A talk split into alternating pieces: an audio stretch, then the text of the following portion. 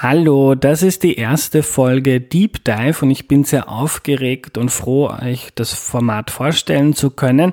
Ein neues Format in Erklär mir die Welt. In Deep Dive rede ich mit Menschen, die ich spannend finde und mit denen ich tiefer eintauchen möchte. Das kann ihr Leben sein, ihre persönlichen Erfahrungen, ihr Beruf, ein Hobby, ein Bereich, in dem sie sich gut auskennen. Es kann aber auch einfach nur ein Gespräch mit einem interessanten Menschen sein über Gott und die Welt, das, was auf unserer Welt passiert, wie sie vielleicht aussehen könnte und so weiter.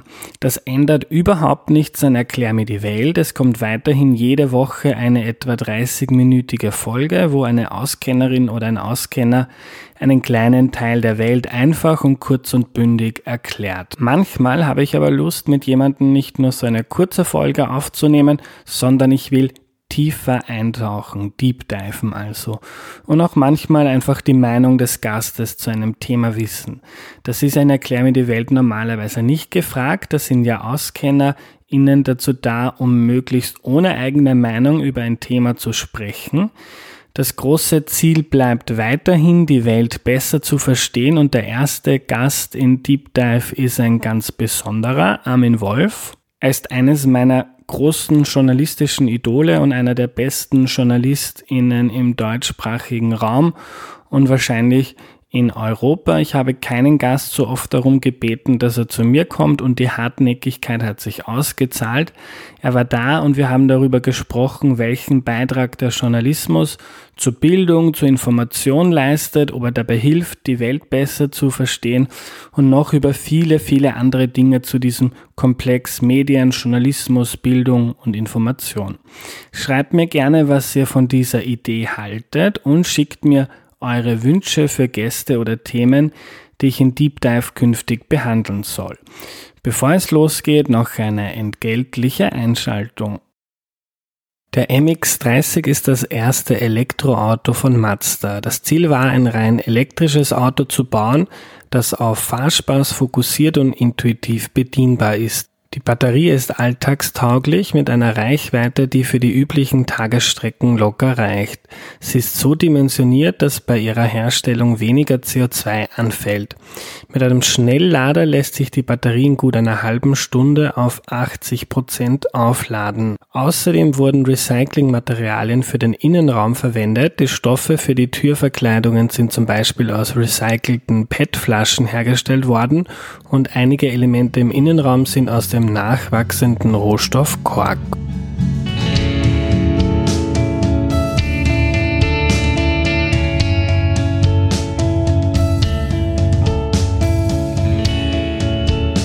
Hallo Armin. Hallo.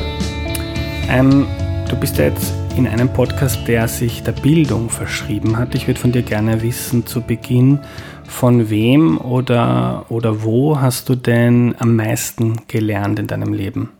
Über das Leben und über die Welt? Oh, das ist eine interessante Frage. Also über das Leben habe ich vielleicht am meisten von meiner Frau gelernt. Mhm. Ähm, Ansonsten habe ich natürlich viel in der Schule gelernt. Äh, ich komme aus keinem bildungsnahen Haushalt, äh, wie das so schön heißt. Mein Vater war Hausmeister, meine Mutter war Lebensmittelverkäuferin. Äh, niemand in meiner Familie hatte Matura. Ähm, ich habe an einer Handelsakademie Matura gemacht, aber das war eine lange Debatte, ob ich das darf. Also mein Vater war an sich der Meinung, Hausmeisterkinder gehen mit 15 in eine Lehre und arbeiten und bringen Geld nach Hause und nicht weiter in die Schule. Ähm, also ich habe in der Schule natürlich viel gelernt. Ich habe viel gelernt von einer Großmutter, äh, die eine äh, verarmte Großbürgerin war und äh, vom Verarmen ausgenommen war nur ihre große Bibliothek. Also es gab da viele Bücher und ich war ein wahnsinnig unsportliches Kind mit dicken Brillen, die ich heute noch habe und habe nicht viel Sport getrieben und nicht viel gerauft, sondern ich habe sehr viel gelesen. Also insofern habe ich ganz, ganz viel aus Büchern gelernt. Und dann habe ich viel gelernt von ein paar sehr tollen Journalistinnen und Journalisten, mit denen ich arbeiten durfte im Laufe der letzten 35 Jahre. Hm. Gibt es da jemanden, der heraussticht? Da gibt es mehrere, äh, die herausstechen. Äh, mein äh, erster Ressortleiter im Radio bei Ö1 in der Außenpolitik war Roland Machatschke, ein fantastischer Journalist, ein Sir, der in den 60er Jahren bei der BBC begonnen hat und äh, von dem ich äh, gelernt habe, wie man öffentlich-rechtlichen Radiojournalismus macht. Äh, ich war mit 25 ein Jahr in unserem Büro in Washington und damals waren die beiden Hauptkorrespondenten, der Franz Kössler und der Raimund Löw, zwei der besten Außenpolitikjournalisten, die es, glaube ich, je gab in, in Österreich und zwei extrem analytische Köpfe, extrem diskursfreudig. Äh, wir haben jeden Tag in dem Büro äh, stundenlang diskutiert über Politik. Äh, da habe ich wirklich gelernt, Politik zu analysieren. Ähm, ich war mit Barbara Kudenhofe in Osteuropa unterwegs, 89 nach dem Fall der Mauer, eine unfassbar beeindruckende Kollegin. Ähm, und ich war ein paar Jahre lang in der Zeit im Bild 2 Kollege und Chef vom Dienst vom Robert Hochner, der sicher der beste Fernsehmoderator war, äh, den es in Österreich je gegeben hat in der Information.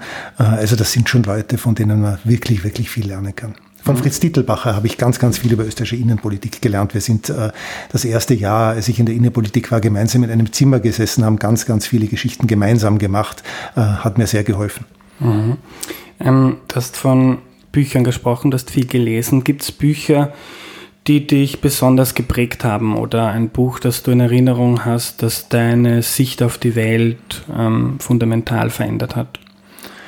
Fundamental verändert, weiß ich nicht, aber ich habe sehr viele Bücher über Zeitgeschichte gelesen und, und vor allem über den Nationalsozialismus und wie es dazu gekommen ist. Mir ist mit 14 eben in der Bibliothek meiner, meiner Großmutter in die Hände gefallen, die berühmte Hitler-Biografie von Joachim Fest, ein tausendseitiges äh, Buch. Ähm, da habe ich mich das erste Mal damit beschäftigt, habe dann auch ein Referat gehalten darüber in der vierten Klasse Gymnasium, ähm, das nicht und nicht aufgehört hat, weil ich so viel gelesen hatte in dem Buch, äh, dass wie es dann geläutet hat für die Pause, war ich noch nicht fertig und wollte es unbedingt noch loswerden, hat, glaube ich, meine Mitschüler extrem genervt. Ähm, und äh, habe dann später gelesen die Biografie von Simon Wiesenthal, die mich sehr, sehr beeindruckt hat. Ähm, dann vor keine Ahnung, 10, 15 Jahren, als es nochmal rausgekommen ist, äh, von Sebastian Hafner. Ich glaube, es heißt Geschichte eines jungen Deutschen, äh, in der er beschreibt, wie, die, äh, wie er miterlebt hat als junger Mann, wie die Nazis in Deutschland die Macht ergriffen haben. Also wahrscheinlich haben mich die Bücher zu diesem Thema am meisten beeindruckt. Hm. Siehst du dich selbst als gebildeten Menschen? Also weniger, als ich sein möchte. Also ich, ich versuche äh, täglich Dinge dazu zu lernen. Hm.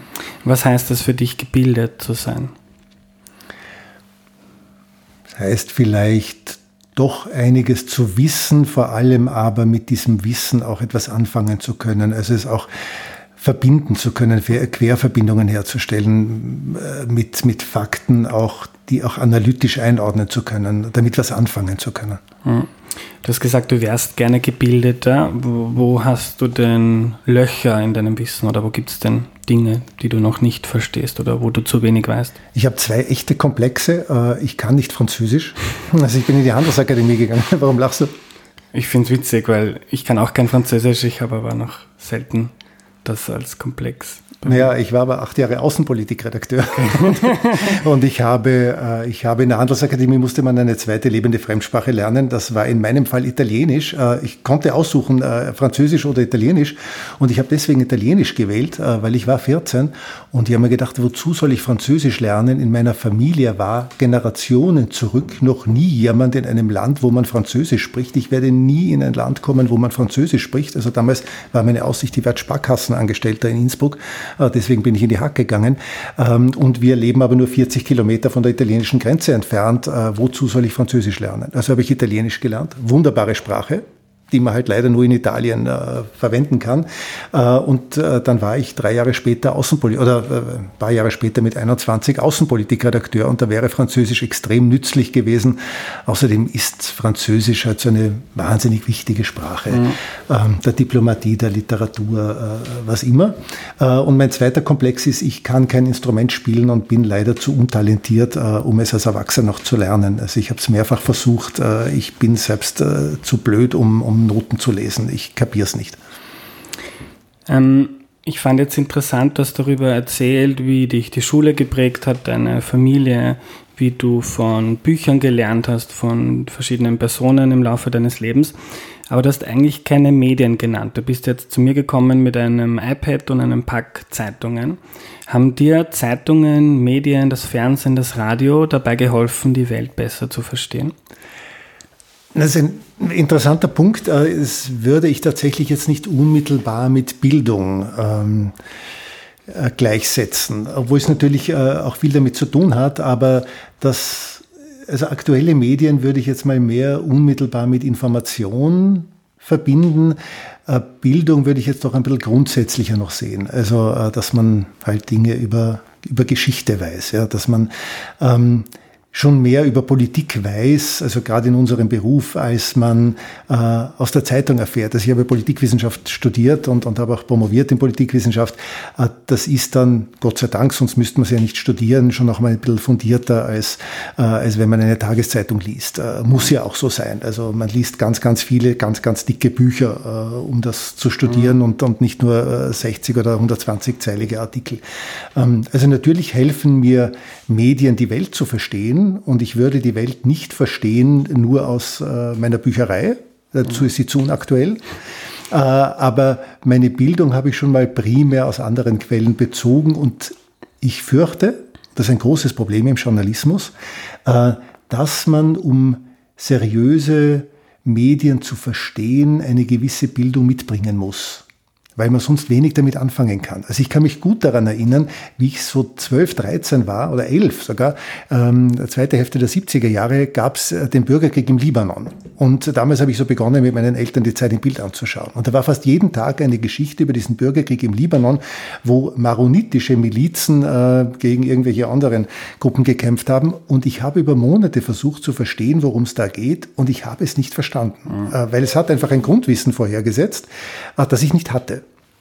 Und das Problem ist, dass wir das tatsächlich im journalistischen Alter ganz schwer lösen können, weil wir ja nicht in einer 1,20 Nahostgeschichte in der Zeit im Bild immer die Geschichte des Nahostkonflikts neu erzählen können.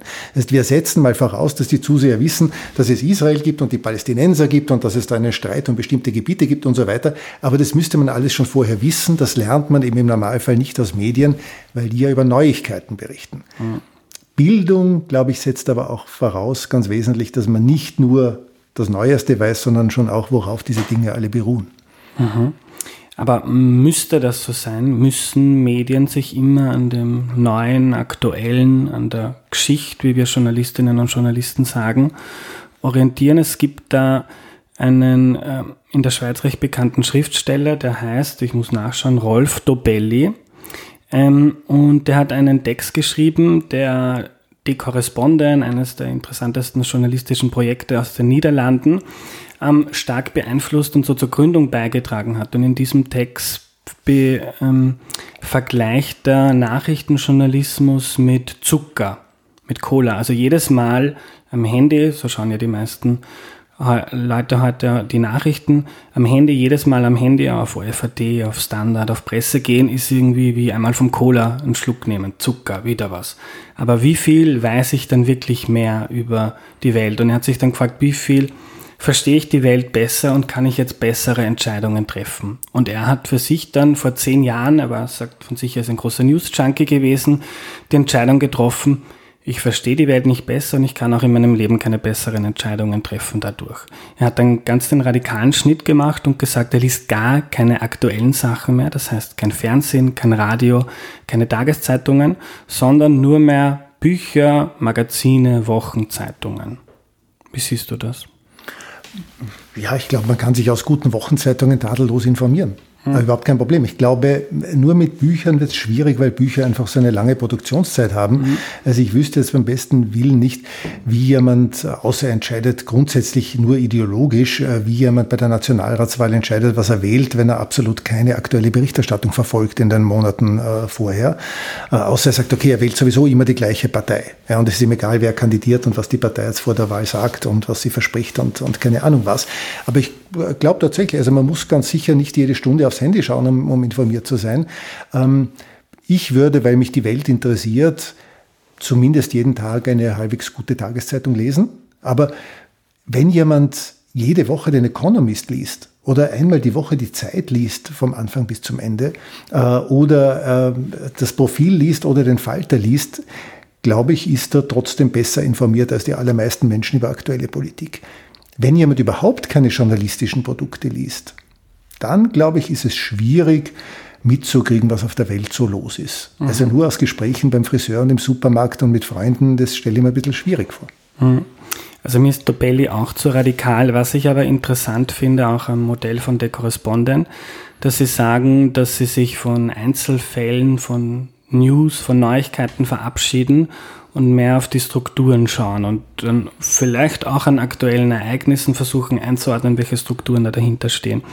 Und ich finde das auch deshalb spannend, weil wenn man sich zum Beispiel die Kriminalitätsstatistiken anschaut, dann stagnieren die oder gehen die seit längerer Zeit zurück. Der Eindruck vieler Menschen ist aber, dass die Kriminalität immer schlimmer wird, weil man liest ja, man hört ja jeden Tag, auch im ORF, wieder wo einbrochen, wieder äh, ähm, was gestohlen worden. Und ähm, ein Feld, das mich sehr interessiert, ist die globale Armutsbekämpfung. Auch dort ist es so. Ähm, ich weiß ja auch, du bist ein Fan von Max Rosa und Our World in Data. Hast ihn auch schon in der ZIP 2 bei dir gehabt. Ähm, und ein, ein Fun Fact, den weniger Leute wissen, die Armut auf der Welt ist so niedrig wie nie zuvor. Sie ist in den letzten 30 Jahren fulminant gesunken.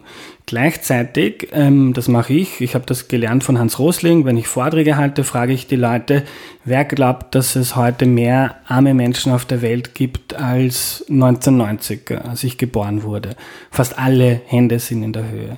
Also die meisten Menschen wissen diese ähm, haben keine Informationen über diese fulminante Veränderung auf der Welt.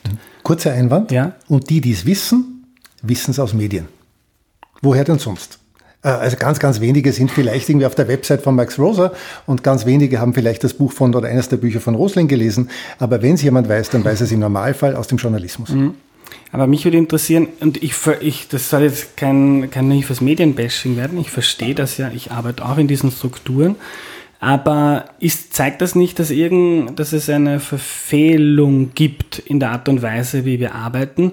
Oder ist das gezwungenermaßen ähm, das System, wie es funktionieren muss und nicht anders funktionieren kann?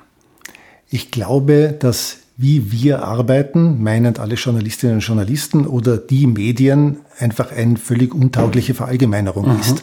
Äh, wer seine Informationen primär aus Boulevardzeitungen bezieht, äh, wird ein anderes Weltbild haben als jemand, der jeden Tag den Standard oder die Presse liest oder der die Zeit oder die Süddeutsche liest.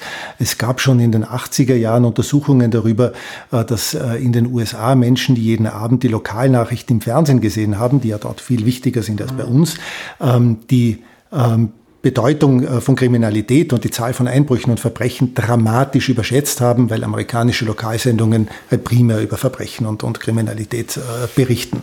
Ähm, klar, aber ich plädiere ja auch nicht dafür, dass man möglichst jeden Tag ähm, Österreich oder die Krone-Zeitung lesen sollte, um sein Weltbild daraus zu formen. Mhm. Aber ich würde das gerne überprüfen. Es wäre mal interessant, im Standard so eine Leser, Leserinnenumfrage zu machen, ob es dann das Wissen besser ähm, um das besser ausschaut, weil meine These wäre auch, dass viele Standardleserinnen und Leser diese Zusammenhänge nicht kennen, weil sie der Logik von Nachrichten folgend, ähm, wenn man zum Beispiel was über Afrika liest oder über afrikanische Länder, dann Hungersnot in Äthiopien, Dürre im Sudan und so weiter. Also man, man kriegt viel über Einzelfälle mit und jetzt kann man Bücher lesen und Hans Rosling lesen oder meine, mein Buch lesen. ähm, aber diese Struktur, und dann hört man vielleicht einmal den Max Rosa bei dir, der sagt, fulminant besser geworden, aber das bleibt nicht so gut hängen im Kopf wie Hungersnot in Äthiopien, Krieg im Kongo. Aus diesem Grund hat ein dänischer Journalist, äh, Hagerup, vor ein paar Jahren das Konzept des konstruktiven Journalismus entwickelt, das ich ganz, ganz überzeugend finde. Mhm. Ähm, also äh, dessen Diagnose war, ausgehend davon, dass er seine eigene Nachrichtensendung angeschaut hat. Also der war damals Informationschef beim dänischen Rundfunk und ist mal zu Hause gesessen, schreibt er in seinem Buch und hat sich die eigene Nachrichtensendung angeschaut. Und da waren 17 Themen und er hat sie danach nochmal aufgelistet und ist draufgekommen, es waren 17 negative Dinge. Und er sagt, kein Wunder, dass die Leute depressiv werden, nachdem sie unsere Sendung anschauen. Und das allein kann es nicht sein. Ein ganz großes Missverständnis über konstruktiven Journalismus ist, dass der unkritisch wäre. Das würde ich auch für ganz problematisch halten, sondern die Idee von konstruktivem Journalismus ist zu sagen, wir sind unter anderem dazu da, über Probleme zu berichten, die es gibt, aber wir bleiben viel zu oft bei dieser Analyse und bei der Beschreibung stehen, der Probleme. Schauen wir auch, hat schon jemand für eines dieser Probleme, die ja oft auf vielen Plätzen in der Welt gibt, eine Lösung gefunden. Und berichten wir auch über diese Lösungen, damit nicht alles nur so hoffnungslos da bleibt, quasi die Welt besteht nur aus Problemen, für die es keine Lösung gibt. Und das finde ich ganz, ganz gescheit. Und das Interessante ist, wir haben vor ein paar Jahren dann in der ZIP 2 begonnen, das zu machen. Wir haben versucht, regelmäßig so Constructive Journalism Geschichten mhm. zu machen. Eines meiner Lieblingsbeispiele war, es gab vor acht oder zehn Jahren, weiß ich nicht mehr genau, in Berlin eine super Problemschule, in der die, die berühmt geworden ist, weil die Lehrer einen Brief geschrieben haben, die Schulverwaltung, sie können hier nicht mehr unterrichten, weil die Zustände sind so arg, die Schüler kommen bewaffnet in die Schule und prügeln sich jeden Tag und keine Ahnung was. Ja. Ähm, und das wurde dann zu so einem Showcase äh, und Vorzeigefall äh, gemacht äh, mit vielen Investitionen und Sozialarbeiterinnen und so weiter. Und es ist heute eine absolute Vorzeigeschule. Und wir hatten mal ein Studiogespräch mit der Direktorin dieser Schule in der ZIP 2 war eines der interessantesten Gespräche, das wir je hatten. Unglaublich tolle Zuseherreaktionen. Also ganz, ganz super. Mhm. So, und dann ist was Furchtbares, nein, was Interessantes passiert. Dann kam die Flüchtlingsdebatte 2015. Äh, das war gerade, da haben wir so ein halbes Jahr, dreiviertel Jahr vorher begonnen mit diesen Constructive Journalism Geschichten. Und während die Leute vorher immer gesagt haben, ihr berichtet immer nur das Negative und bitte einmal was Positives, kam plötzlich in der Flüchtlingsdebatte genau das Umgekehrte, nämlich der Vorwurf, ihr berichtet ja nur das Positive und ihr verschweigt die Probleme, die es gibt. Und irgendwie hat die Flüchtlingsdebatte, die dann äh, übergegangen ist, wir haben ja das Gefühl, seit, seit drei, vier Jahren ist sozusagen die Politik völlig durcheinander. Danach war diese chaotische Präsidentenwahl, jetzt Corona, Neuwahlen dazwischen und, und, und. Ähm, das hat irgendwie tatsächlich die aktuelle Berichterstattung so, so durcheinander gebracht, dass wir zu diesem, leider, zu diesem Constructive Journalism Ansatz ähm, viel zu wenig gekommen sind. Auch deswegen, weil der natürlich viel rechercheintensiver ist, äh, weil über die Probleme zu berichten, das ist auch nicht so einfach, aber das geht schon. Aber dann noch zu schauen, hat für dieses Problem jetzt irgendwo in dem Land oder irgendwo auf der Welt jemand eine Lösung gefunden, das ist ja sehr, sehr recherch- und deswegen auch personalintensiv mhm. und teuer. Äh, und das ist natürlich in Zeiten, in denen alle Redaktionen extrem sparen müssen, noch schwieriger. Aber mhm. ich würde sehr gern mehr Constructive Journalism machen. Jetzt sehr lange Antwort, trotzdem bitte noch ein, ein Aspekt. Trotzdem hat es schon einen Grund, warum Medien primär über negative Dinge berichten. Der Grund ist ein ganz seltsam paradoxer, weil die negativen Dinge Gott sei Dank noch immer die Ausnahme sind. Also ich bin ja sehr viel in Schulen und diskutiere äh, mit Schülerinnen und Schülern und da kommt dieses Thema immer und ich erzähle dann immer als gleiches äh, als Beispiel. Ähm, stellt euch mal irgendwas euren Lebensalltag vor, wenn ihr heute in die Schule gekommen wärt und ihr hättet am Weg einen Unfall gehabt, dann würdet ihr wahrscheinlich eure Eltern anrufen, anrufen und sagen, Mama, ich hatte einen Unfall, stell dir vor, aber es ist eh alles gut. Ja, oder es ist nicht alles gut, ich bin im Krankenhaus. Ihr ruft wahrscheinlich, wenn ihr älter als acht oder neun seid, nicht mehr jeden Tag zu Hause an, wenn ihr in die Schule gekommen seid und sagt, Mama, ich bin gut in die Schule gekommen. Mhm. Weil wir gehen einfach mal davon aus, dass das so ist. Ja? Ähm, das heißt, wir reden im Normalfall über die Dinge, die ungewöhnlich sind. Die interessieren uns. Die Dinge, die jeden Tag gleich sind, die wissen wir eh, dass sie so sind. Ja? Und Medien berichten im Normalfall über Dinge, die ungewöhnlich sind. Wäre die Welt ein einziger Platz des Schreckens und unser Alltag nur schrecklich, dann würden tatsächlich mehr positive Dinge in der, äh, in der Zeitung stehen, weil sie ungewöhnlicher wären. Ja? Äh, also an sich ist ein gutes Zeichen, äh, klingt wirklich paradox, aber an sich ist ein gutes Zeichen, dass in den aktuellen Medien tendenziell eher negative Dinge stehen. Ähm, noch eine Nachfrage zum konstruktiven Journalismus. Wäre es nicht gerade, wenn so eine große Empörungswelle gibt, wenn ähm, die Flüchtlingsdebatte, die ja Österreich wirklich, glaube ich, stark und nachhaltig geprägt hat, wenn die bei vielen Menschen zu Unsicherheit, Verzweiflung, Angst führt, wäre das nicht ein Grund, mehr konstruktiven Journalismus zu betreiben, zu forcieren? Absolut. Absolut. Haben wir dann auch immer wieder versucht. Also wir hatten zum Beispiel mal im Studio zwei Bürgermeister, also ich glaube Anfang 2016, äh, die erzählt haben, wie sie in ihren Gemeinden umgehen mit, mit Asylwerbern und Flüchtlingen und äh, wie das dort irgendwie gut funktioniert. Fand ich auch ein ganz, ganz tolles Gespräch. Interessanterweise aber auch danach ganz viele Reaktionen von Zusehern, quasi wir würden die Probleme verschweigen. Also da hat tatsächlich, da ist der Diskurs, hat sich gerade in der Flüchtlingsdebatte auf eine Weise verschoben, die ich persönlich auch ganz unangenehm fand.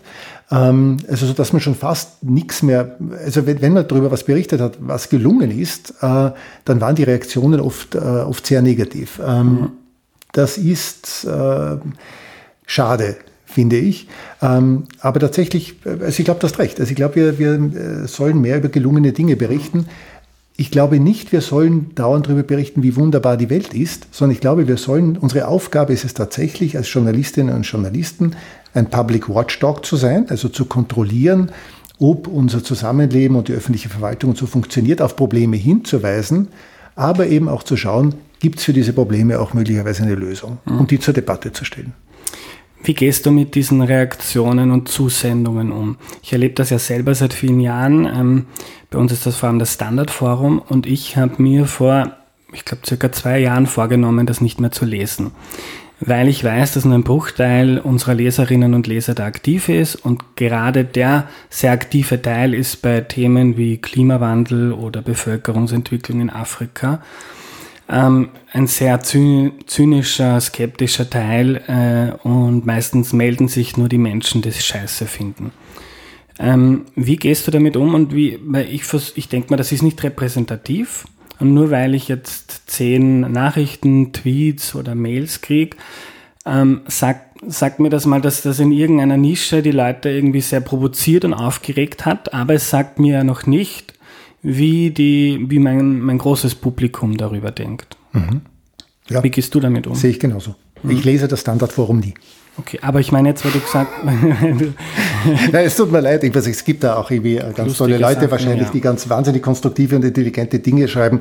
Ich le äh, lese alle drei Monate mal unter irgendeinem Artikel äh, auf Standard Etat, also auf der Medienseite, äh, das Forum und stelle fest, er ist dort seit Jahren immer unter den gleichen Pseudonymen, die immer gleichen Narren schreiben und denkt man, äh, ich bin schon zu alt, so viel Zeit im Leben habe ich nicht mehr. Ja, aber du hast jetzt trotzdem von den Reaktionen gesprochen. Ähm, ja, aber wir haben ja kein Forum. Also, ähm, also ich schaue mir nicht das Forum an, sondern äh, wir kriegen ja Reaktionen ja, ja. Äh, viel direkter. Also ich kriege ganz viele Mails. Natürlich sind die untypisch, weil der durchschnittliche Zuseher mailt nicht, wobei ähm, der durchschnittliche Zuseher mailt natürlich viel eher, als er noch vor 30 Jahren, als es noch kein Mail gab, einen Brief geschrieben hätte. Ja, also die Leute, die, die einen Brief geschrieben haben oder die angerufen haben, also die wirklich sich die Telefonnummer rausgesucht haben, konnte man ja früher nicht einfach googeln und so, und dann beim OF-Kundendienst angerufen haben, die waren nun wirklich untypisch. Ja.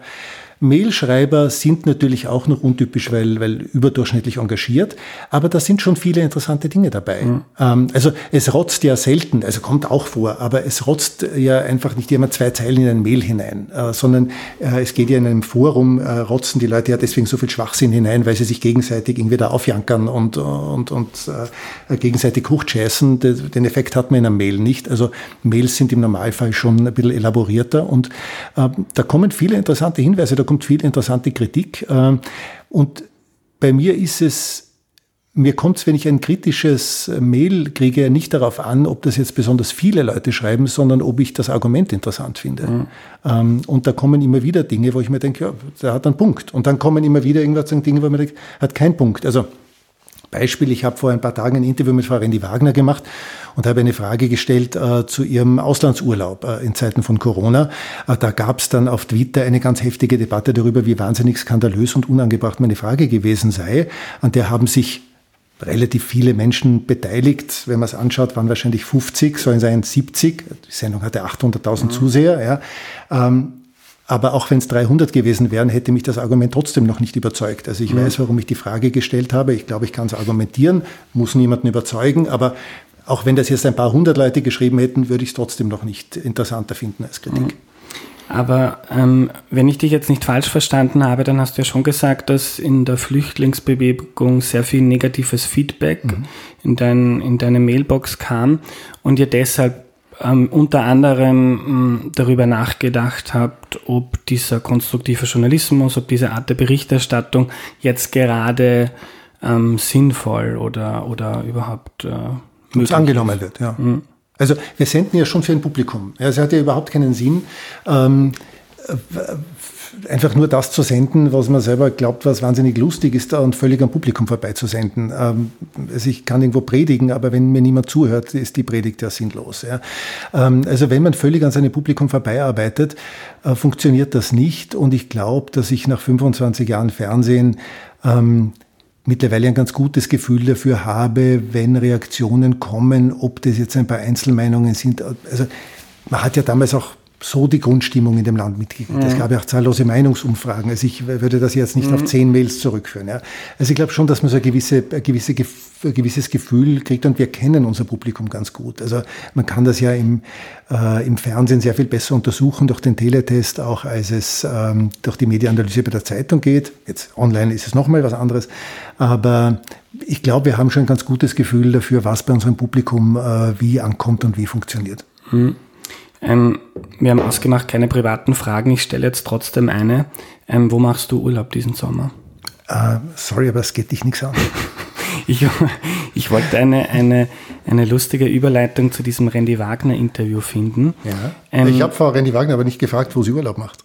Äh, Missverständnis sondern ich habe in der Zeitung gelesen, wo sie Urlaub macht. Also sie hat so, offensichtlich ja. in der Zeitung erzählt. Das war der Punkt, warum ich, warum ich die Frage ja. legitim fand. Ich hätte Frau Randy Wagner nie gefragt, wo sie Urlaub macht. Ich finde, das geht mich gar nichts an. Mhm. Okay, nur zur Einordnung für die Hörerinnen und Hörer, die das nicht verfolgt haben. Ähm, Pamela Rendi-Wagner hat in der Österreich gesagt, sie fährt nach Zypern. Und du hast sie dann gefragt, ähm, ist das verantwortungsvoll? Ich weiß nicht. Ist es ein gut, ist es, pardon, ist es in Zeiten wie diesen? Also äh, ich habe die Frage war äh, ungefähr, die Regierung ruft jetzt seit Monaten dazu auf, in Zeiten von Corona möglichst Urlaub in Österreich zu machen. Äh, ist es als Ärztin und als SPÖ-Chefin ein gutes Signal, wenn Sie nach Zypern fahren? Das war die Frage. War das eine gute Frage? Ich glaube, es war eine interessante Frage. Ähm, also ich habe tatsächlich, wie ich Österreich gelesen habe, und äh, also gelesen, äh, ich schaue mir das am Sonntag irgendwie halt an und äh, da war so eine Geschichte, wo Politiker in diesem Jahr Urlaub machen. Mir ist es, seit ich Zeitung lese, ein Rätsel, warum Politiker der Meinung sind, sie müssen oder sonstige Prominente der Meinung sind, sie müssen äh, Zeitungen jedes Jahr erzählen, wo sie Urlaub machen, wie sie Weihnachten verbringen, wo sie Muttertag feiern. Ich finde ja, das geht alles niemandem was an. Aber wenn es jemand erzählt in einer Zeitung, dann muss er auch damit rechnen, darauf angesprochen zu werden. Jetzt tatsächlich, finde ich, geht niemandem was an, äh, wo Politiker Urlaub machen. In Zeiten wie diesen kann man jetzt natürlich tatsächlich darüber debattieren, ob Auslandsreisen gerade wahnsinnig vernünftig sind unter Gesundheitsgesichtspunkten. Jetzt ist die Frau Rendi Wagner Ärztin und kann das sicher besser beurteilen als ich. Ja. Ähm, trotzdem fand ich es interessant, dass ich gelesen habe, also alle haben gesagt, sie machen Österreich Urlaub. Äh, Norbert Hofer fährt nach Kroatien. Jetzt Norbert Hofer sagt ja quasi, Corona existiert nicht. Ja, und ist alles wahnsinnig übertrieben und alle Schutzmaßnahmen. Das heißt, irgendwie der kann Urlaub machen in einer, was in der Tönnies Fabrik in, in äh, äh, Gütersloh, weil äh, gibt ja kein Problem seiner Meinung nach. Ja. Äh, so, bei Frau Rendi Wagner, die Ärztin ist und noch dazu irgendwas Chefin einer sozialdemokratischen Partei, dass die dann in der Zeitung erzählt, es ist Zypern, fand ich interessant. Und dann habe ich überlegt, ob ich sie äh, darauf anrede oder nicht, da diese Zeitung sehr, sehr viele Leser hat am Sonntag. Äh, also klar war, das wissen schon relativ viele Leute, fand ich es eine legitime Frage. Jetzt habe ich die Frage gestellt. Das heißt ja nicht, dass Frau Randy Wagner die Frage beantworten muss. Also sie hätte ja auch darauf sagen können, äh, auf meine Frage, ist das ein gutes Signal, äh, hätte sie auch einfach darauf sagen können, äh, Herr Wolf, das ist überhaupt kein Signal, weder ein gutes noch ein schlechtes, sondern das ist der Urlaub, den ich einmal im Jahr mhm. mit meiner Familie mache und ich glaube, das geht sie weiter nichts an. Ähm, wäre eine total legitime Antwort gewesen.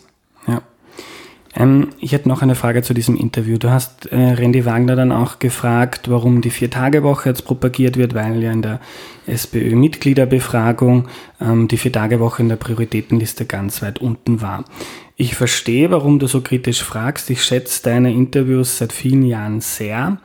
Ähm, und ich verstehe auch, warum du Frau Randy Wagner nicht fragst, was ist denn ihr Konzept für ein, eine bessere Arbeitswelt in Österreich. Dazu sind deine Interviews nicht da. Ähm, hast du manchmal Angst, dass du auf diesem schmalen Grad zwischen sehr kritischem Journalismus, ähm, dass man einen schmalen Grad gehen muss zwischen Kritik und dass da bei Zuseherinnen und Zuseher ein Bild hängen bleibt, ähm, diese Politiker und diese Politikerinnen, pff, die, die gehen mir alle ziemlich um Zager. Weil mein, und ich ja. schätze es, dass ja. ein Politiker bei dir sitzt und schwitzen muss, mhm. weil das tun sie viel zu selten. Aber wenn man jeden Tag die ZIP 2 schaut, dann kriegt man nicht das positivste Bild unserer Politikerinnen und Politiker. Vielleicht zu Recht, aber ich denke darüber nach, wo dieser Grad mhm. ist zwischen Zynismus und Information und Kritik. Mhm. Denke ich ganz, ganz viel drüber nach. Denke ich ganz viel drüber nach. Ich habe nicht Angst irgendwie, aber ich denke viel drüber nach. Ähm, Ich glaube trotzdem, dass das sinnvoll ist. Wäre die ZIP2 das einzige Medium, das es in diesem Land gibt äh, und das einzige, wo Menschen irgendwas über Politik äh, erfahren, müsste man, glaube ich, nachdenken über das Format. Es ist aber nicht so. Niemand konsumiert nur die ZIP2. Mhm. Jetzt ist tatsächlich ein Kennzeichen der ZIP2 ein und zwar ein zentraler Punkt der Sendung ist ein Interview im Normalfall mit Politikerinnen oder Politikern und das ist im Normalfall ein kritisches, kontroversielles Interview. Ich glaube ehrlich gesagt nicht, dass unser Land an zu vielen kritischen Interviews mit Politikerinnen und Politikern leidet. Ich glaube nicht, dass das das Problem ist. Ähm, wenn jemand einfach nur wissen möchte, Frau Rendi Wagner, wie schaut denn Ihre Idee zur Vier-Tage-Woche auf, aus, dazu braucht er mich nicht. Dazu kann er jederzeit auf die Website äh, der SPÖ gehen äh, oder auf die Facebook-Seite der SPÖ oder auf zig andere äh, Parteimedien der SPÖ und wird das dort erklärt bekommen. Mein Job ist es, äh, diese Ideen zu hinterfragen. Ähm, Politiker haben heute noch viel mehr als früher unzählige Möglichkeiten, da hat natürlich das Netz und Social Media extrem viel dazu beigetragen, sich zu präsentieren und sich zu inszenieren, und zwar genau so, wie sie wollen. Also, dass die ÖVP Peter L. Eppinger von Ö3 äh, engagiert hat als Sprecher ihrer Bewegung und dass man auf Facebook Interviews von Peter L. Eppinger mit Sebastian Kurz sieht. Das hätte es ja nicht gegeben vor 30 oder 40 Jahren, weil gab es Facebook oder sowas ähnliches nicht irgendwie. Ähm, das ist ja schön sozusagen für Fans. Ich glaube, der Erkenntnisgewinn ist, wenn man kein Fan ist, eher gering, weil äh, Peter L. Eppinger wird die Ideen von Sebastian Kurz nicht besonders kritisch hinterfragen. Ähm, jetzt möglicherweise sind alle Ideen total brillant. Nur wenn die Ideen brillant sind, dann ist eh kein Problem, wenn man sie kritisch hinterfragt, weil dann gibt es ja auf jede kritische Frage auch eine brillante Antwort. Mhm. Wenn die Antworten nicht immer ganz brillant sind, dann hat es vielleicht auch damit zu tun, dass nicht jede Idee, die uns als brillant verkauft wird, auch nach der zweiten Nachfrage noch so brillant ist. Und ich glaube, das ist die Aufgabe von Journalismus, das darzustellen. Ähm, die Form des ZIP-2-Interviews bedeutet überhaupt nicht, dass ein Politiker oder Politikerin grundsätzlich schlecht aussteigen muss. Ähm, es gibt äh, immer wieder Gäste, die steigen brillant aus. Die sind gut vorbereitet, die haben was zu sagen, die haben sich das überlegt, was sie sagen. Ich versuche kritische Fragen zu stellen und sie beantworten jede kritische Frage souverän. Und danach bleibt man als Zuseher oder Zuseherin über und denkt sich, total überzeugend. Mitunter ist es auch nicht so ich glaube nicht, dass es daran liegt, dass ich zynisch bin. Ich versuche überhaupt eigentlich, also ich glaube nicht, dass ich ein besonders zynischer Mensch bin. Also ich habe ein gewisses Faible für, für Ironie und vielleicht auch mal ab und zu für Sarkasmus, aber für Zynismus eigentlich nicht. Mhm. Ähm, wann ist ein Interview für dich gelungen? Ein Interview ist gelungen, wenn das Publikum danach mehr über das Thema und mehr über den Gast weiß als vorher und das Gefühl hatte, ich weiß jetzt, was er sich vorher nicht wusste und habe einen umfassenderen, besseren Eindruck. Mhm. Ähm, Gibt es Interviewpartnerinnen oder einen gewissen Stil, der, wie, wie Interviewpartnerinnen bei dir antworten, die dir den Job sehr schwer machen, dieses Ziel zu erreichen? Ja, gibt es mehrere. Das Schwierigste sind äh, die, die gar nicht so schwierig ausschauen. Das, das Schwierigste sind nicht Politiker, die besonders hart oder aggressiv oder polarisierend sind. Ich sage jetzt mal als Beispiel, weil es da ein paar Interviews gab, ähm, Harald Wilimski oder, oder HC Strache, ähm, sondern das Schwierigste sind freundliche, sympathische ähm, Menschen, jetzt ist es ein bisschen besser, weil ich jetzt schon älter bin, irgendwann sagen, aber ältere Damen. Also die schwierigsten Interviewpartner, die ich hatte in den fast 20 Jahren, die ich die ZIP 2 moderiere, waren Waltraud Klasnik, ehemalige Landeshauptfrau äh, der Steiermark, und Ursula Haubner, äh, FPÖ-Sozialministerin, Schwester von Jörg Haider. Zwei äh, Damen, die damals 20, 25 Jahre älter waren als ich, als relativ äh, junger Moderator, die sehr freundlich und sehr ausführlich nichts gesagt haben. Also völlig nichtssagende Antworten gesagt haben. Äh, aber immer, wenn man sie unterbrochen hat, ein Großteil des Publikums ganz empört war über die Unhöflichkeit, wie ich Rotzbub, irgendwas die, äh, die ältere Dame, die noch dazu Landeshauptfrau war, unterbrechen konnte. Das war wirklich schwierig. Was auch schwierig ist, sind Politiker, die gerade unglaubliche Sympathiewerte haben. Also ganz schwierig war Karl-Heinz Gasser am Höhepunkt seiner Popularität.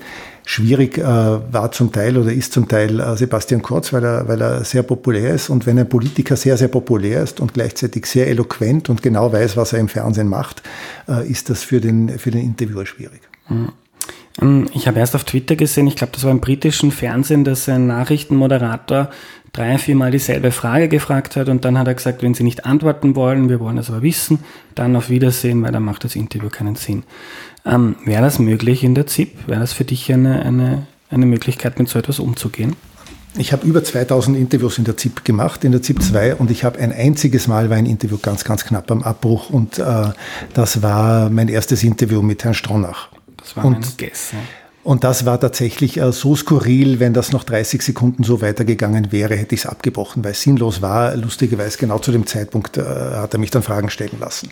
Ähm, dieses Interview, das du ansprichst, äh, wurde ja auf Twitter recht gefeiert, wie es sich dort verbreitet hat. Äh, es zeigt, glaube ich, wie untypisch äh, das Twitter-Publikum oft für das Fernsehpublikum ist. Die durchschnittlichen ZIP-2-Zuseher würden das unfassbar unhöflich und grob finden.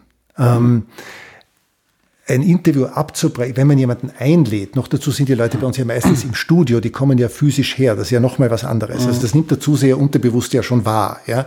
Äh, wir laden den ins Studio ein und dann schmeiße ich ihn nach drei Minuten wieder raus, weil mir seine Antworten nicht passen wäre eine wirklich grobe Unhöflichkeit. Da muss sich der schon extrem daneben benehmen. Und nach drei Minuten geht's gar nicht. Also es geht vielleicht nach sechs Minuten oder so. Ja. Was man schon machen kann, ist, versuche ich auch immer wieder, ähm, darauf hinzuweisen, dass eine Frage nicht beantwortet wird. Das, alles Mögliche habe ich schon gesagt. Ich habe mal was zu Jörg Heider gesagt, äh, Sie antworten sehr ausführlich auf Fragen, die ich gar nicht gestellt habe. Äh, ich habe schon hunderte Mal gesagt, das war nicht meine Frage äh, und und und. Also man muss immer wieder darauf hinweisen. Ähm, ich habe mir letzthin gedacht, wie ich, da äh, habe ich ein Interview nur gesehen, das begonnen hat mit einer total vernünftigen Frage an eine Politikerin und äh, die hat begonnen mit dem äh, schönen Satz, der ja häufig kommt, äh, bevor ich Ihnen das beantworte, lassen Sie mich bitte sagen. Und da habe ich mir gedacht, möglicherweise das nächste Mal, wenn mir das passiert, werde ich sagen, ich habe einen Vorschlag, beantworten Sie doch bitte gleich meine Frage.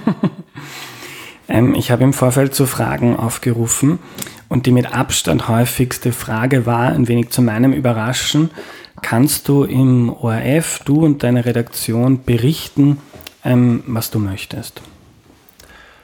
Aber im Rahmen des ORF-Gesetzes ja. Äh, kann nicht berichten äh, darüber, ob irgendwelche Politikerinnen oder Politiker ihre Ehepartner betrügen, mhm. äh, solange das nicht ein Gegenstand des öffentlichen Interesses ist. Interessiert mich aber auch nicht. Ja?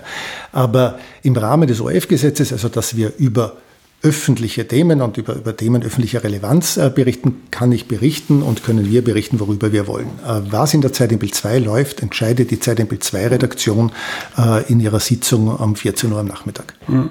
Aber ich glaube, die Frage bezieht sich ja nicht darauf, ob du jetzt über äh, das Baby von XY berichtest, sondern eher, ob ähm, der Medienbeauftragte von Herrn Kurz irgendwo in der ORF-Führungsebene anruft und dann jemand zu euch kommt und sagt, Herrst, seid ihr deppert, tut's das weg.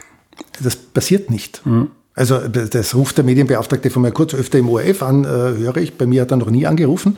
Ähm, aber es kommt niemand zu uns und sagt, berichtet das nicht. Äh, und es würde auch nicht funktionieren. Also die ZIP-2-Redaktion ist sehr klein. Äh, wir sind elf Menschen, glaube ich. Ähm, also kann man nicht ganz genau sagen, weil manche Leute teilweise bei uns arbeiten, teilweise in anderen Ressorts. Aber äh, sehr selbstbewusst, es ist niemand in unserer Sitzung dabei. Der Generaldirektor weiß nicht, was wir berichten. Also er kann dann irgendwann im Laufe des Nachmittags könnte er in die Sendeliste schauen, die ist mhm. Computer. Ähm, aber äh, also käme jemand auf die Idee, uns zu sagen, äh, wir dürfen das nicht berichten. Ich kann mich nicht daran erinnern. Also ich mache das jetzt wirklich schon lange. Ich habe 1995 in der ZIP 2 begonnen. Ähm, das funktioniert so nicht. Es haben schon gelegentlich ganz am Anfang, wie ich moderiert habe, Pressesprecher angerufen und wollten wissen, was ich frage irgendwie am Abend. Und mhm. gesagt, also Politiker werden ja zu Themen eingeladen. Also die wissen natürlich schon, also wenn wir jetzt die Verteidigungsministerin einladen, äh, weiß sie natürlich, okay, das Thema ist jetzt Bundesheerreform ja, oder Eurofighter. Ähm, weil wenn wir jetzt einfach sagen würden, äh, kommt die Frau Ministerin am Abend, Pressesprecher sagt zu welchem Thema und wir würden sagen, wir werden schon sehen, wird kein normaler Politiker kommen. Ja, also sie wissen das Thema, aber mehr wissen sie nicht. Und wenn jemand wissen möchte, was ist ihre erste Frage, dann müssen sie bitte auf den Anfang des Interviews warten. Also mhm. meine einzige Chance, irgendein halbwegs vernünftiges Interview zu machen mit diesen ja total zum Teil niedergecoachten äh, Gästen äh, und super vorbereiteten Gästen von ihren Pressesprechern ist ja, dass ich äh, ihnen nicht vorher sage, was ich frage. Mhm. Du trittst ja sehr selbstbewusst und offen auf, nicht nur in deiner Sendung, sondern auch in Interviews wie in diesem oder in anderen, aber auch auf Social Media. Hast du schon mal Probleme mit der Führungsebene des ORF gekriegt deswegen? Äh, ich habe einmal ein Problem völlig zurechtgekriegt für einen Tweet, ist schon einige Zeit her. Äh, da habe ich äh, eine so eine Sing-Show irgendwo im deutschen Privatfernsehen gesehen. Ich habe so Guilty Pleasures, wie zum Beispiel eben so Talentwettbewerbe im Fernsehen ähm, oder auf YouTube und habe so eine Sing-Show im deutschen Fernsehen gesehen und taucht in der was ein Backstage eine Moderatorin auf und ich habe getwittert, immer wenn ich Frau so und so im Fernsehen sehe, kriege ich ich weiß nicht was, irgendwas Unhöfliches, ich habe es vergessen. Ähm, und habe ein paar Minuten später einen Anruf der Programmdirektorin von der Kathi Zeichner, äh, ganz, ganz tolle Frau, äh, bekommen, ähm, ob ich ein bisschen äh, wo angerannt bin, äh, weil die Kollegin arbeitet auch für den ORF, was ich nicht wusste. Ähm, also völlig zu Recht äh, habe ich da eine Ohrfeige gekriegt. Ähm, ansonsten gab es gelegentlich Debatten darüber, ob Tweets von mir ähm, gegen ORF-Richtlinien verstoßen würden oder nicht. Dann hatten wir eine lange Debatte darüber, ob die Twitter-Accounts von ORF-Redakteuren dem ORF-Gesetz unterliegen. Tun sie natürlich nicht. Äh, aber mittlerweile haben wir so Social-Media-Richtlinien. Ähm, und seit es die gibt, ich glaube seit einem Jahr oder anderthalb Jahren, ähm, habe ich nicht ein Wort gehört, dass irgendein Tweet von mir diesen Richtlinien widersprechen würde. Hm. schränkt dich das in irgendeiner Form ein oder ist das nur ein Blatt Papier? Es schränkt mich insofern ein, wie mich mein Job äh, tatsächlich irgendwie einschränkt. Also ich würde nie äh, weder hier bei dir im Interview noch äh, auf Social Media noch bei einem Vortrag sagen, was ich wähle äh, oder dazu aufrufen, äh, zu irgendwelchen Demonstrationen zu gehen oder Volksbegehren zu unterzeichnen oder nicht zu unterzeichnen, weil ich finde, dass sich das in meinem Job beim öffentlich-rechtlichen Rundfunk nicht gehört. Mhm. Ähm, du hast da in den letzten Jahrzehnten eine große Karriere aufgebaut, hast sehr viel erreicht beruflich. Ähm, ist das Zufall? War das Glück? War das dein Fleiß, deine Intelligenz, weil du so schön bist? Ja, die Schönheit. Ich glaube, es war die Schönheit. ähm, es muss die Schönheit gewesen sein. Ähm, nein, das war, das war eine Kombination aus äh, manchen Dingen. Äh, das Wichtigste davon war, dass ich ein paar Mal total zufällig im richtigen Moment am richtigen Platz war. Also ähm, ich war Lokalredakteur mit 19 im ORF Landesstudio Innsbruck. Äh, und das war an sich der Plan, dass ich das relativ lang bleibe. Und wenn ich groß bin mit 30, werde ich vielleicht Innenpolitikredakteur im Mittagsjournal. Das war quasi mein Lebenstraum. Ja. Also, und habe aber dann mit 21 zwei Wochen Praktikum im Mittagsjournal gemacht in der Innenpolitik, fand das aber damals total langweilig und war, also die Kollegen waren großartig, super professionell, aber irgendwie fand ich, also was es hat mir nicht, äh, nicht gefallen. Äh, und am letzten Tag gehe ich über den Gang, begegnet mir eine Kollegin aus der Außenpolitik und sagt, wie war's denn? Und ich war gerade so frustriert, weil es irgendwie eben so überhaupt nicht war, wie ich äh, mir erwartet hatte. Und sind wir in die Kantine gegangen und ich klage ihr mein Leid, dass quasi gerade mein Lebenstraum, ich werde mit 30 Innenpolitikredakteur, äh, zusammengebrochen ist, weil das ist mir zu fad. Sagt sie, willst du nicht Außenpolitikredakteur werden? Wir suchen gerade jemanden. Ich, so, ich habe keine Ahnung von Außenpolitik. Ja. Sie, ja, aber wir suchen gerade einen freien Mitarbeiter in der Außenpolitik und nimmt mich wirklich buchstäblich an der Hand, die Brigitte Fuchs war das damals, ähm, nimmt mich zum Roland Machatschke, zum Ressortleiter mit und sagt, wir suchen doch jemanden. Und der Machatschke sagt, ja, wie haben wir sich das zwei Wochen angeschaut, irgendwie sie nehmen. Also ich habe keine Ahnung von Außenpolitik.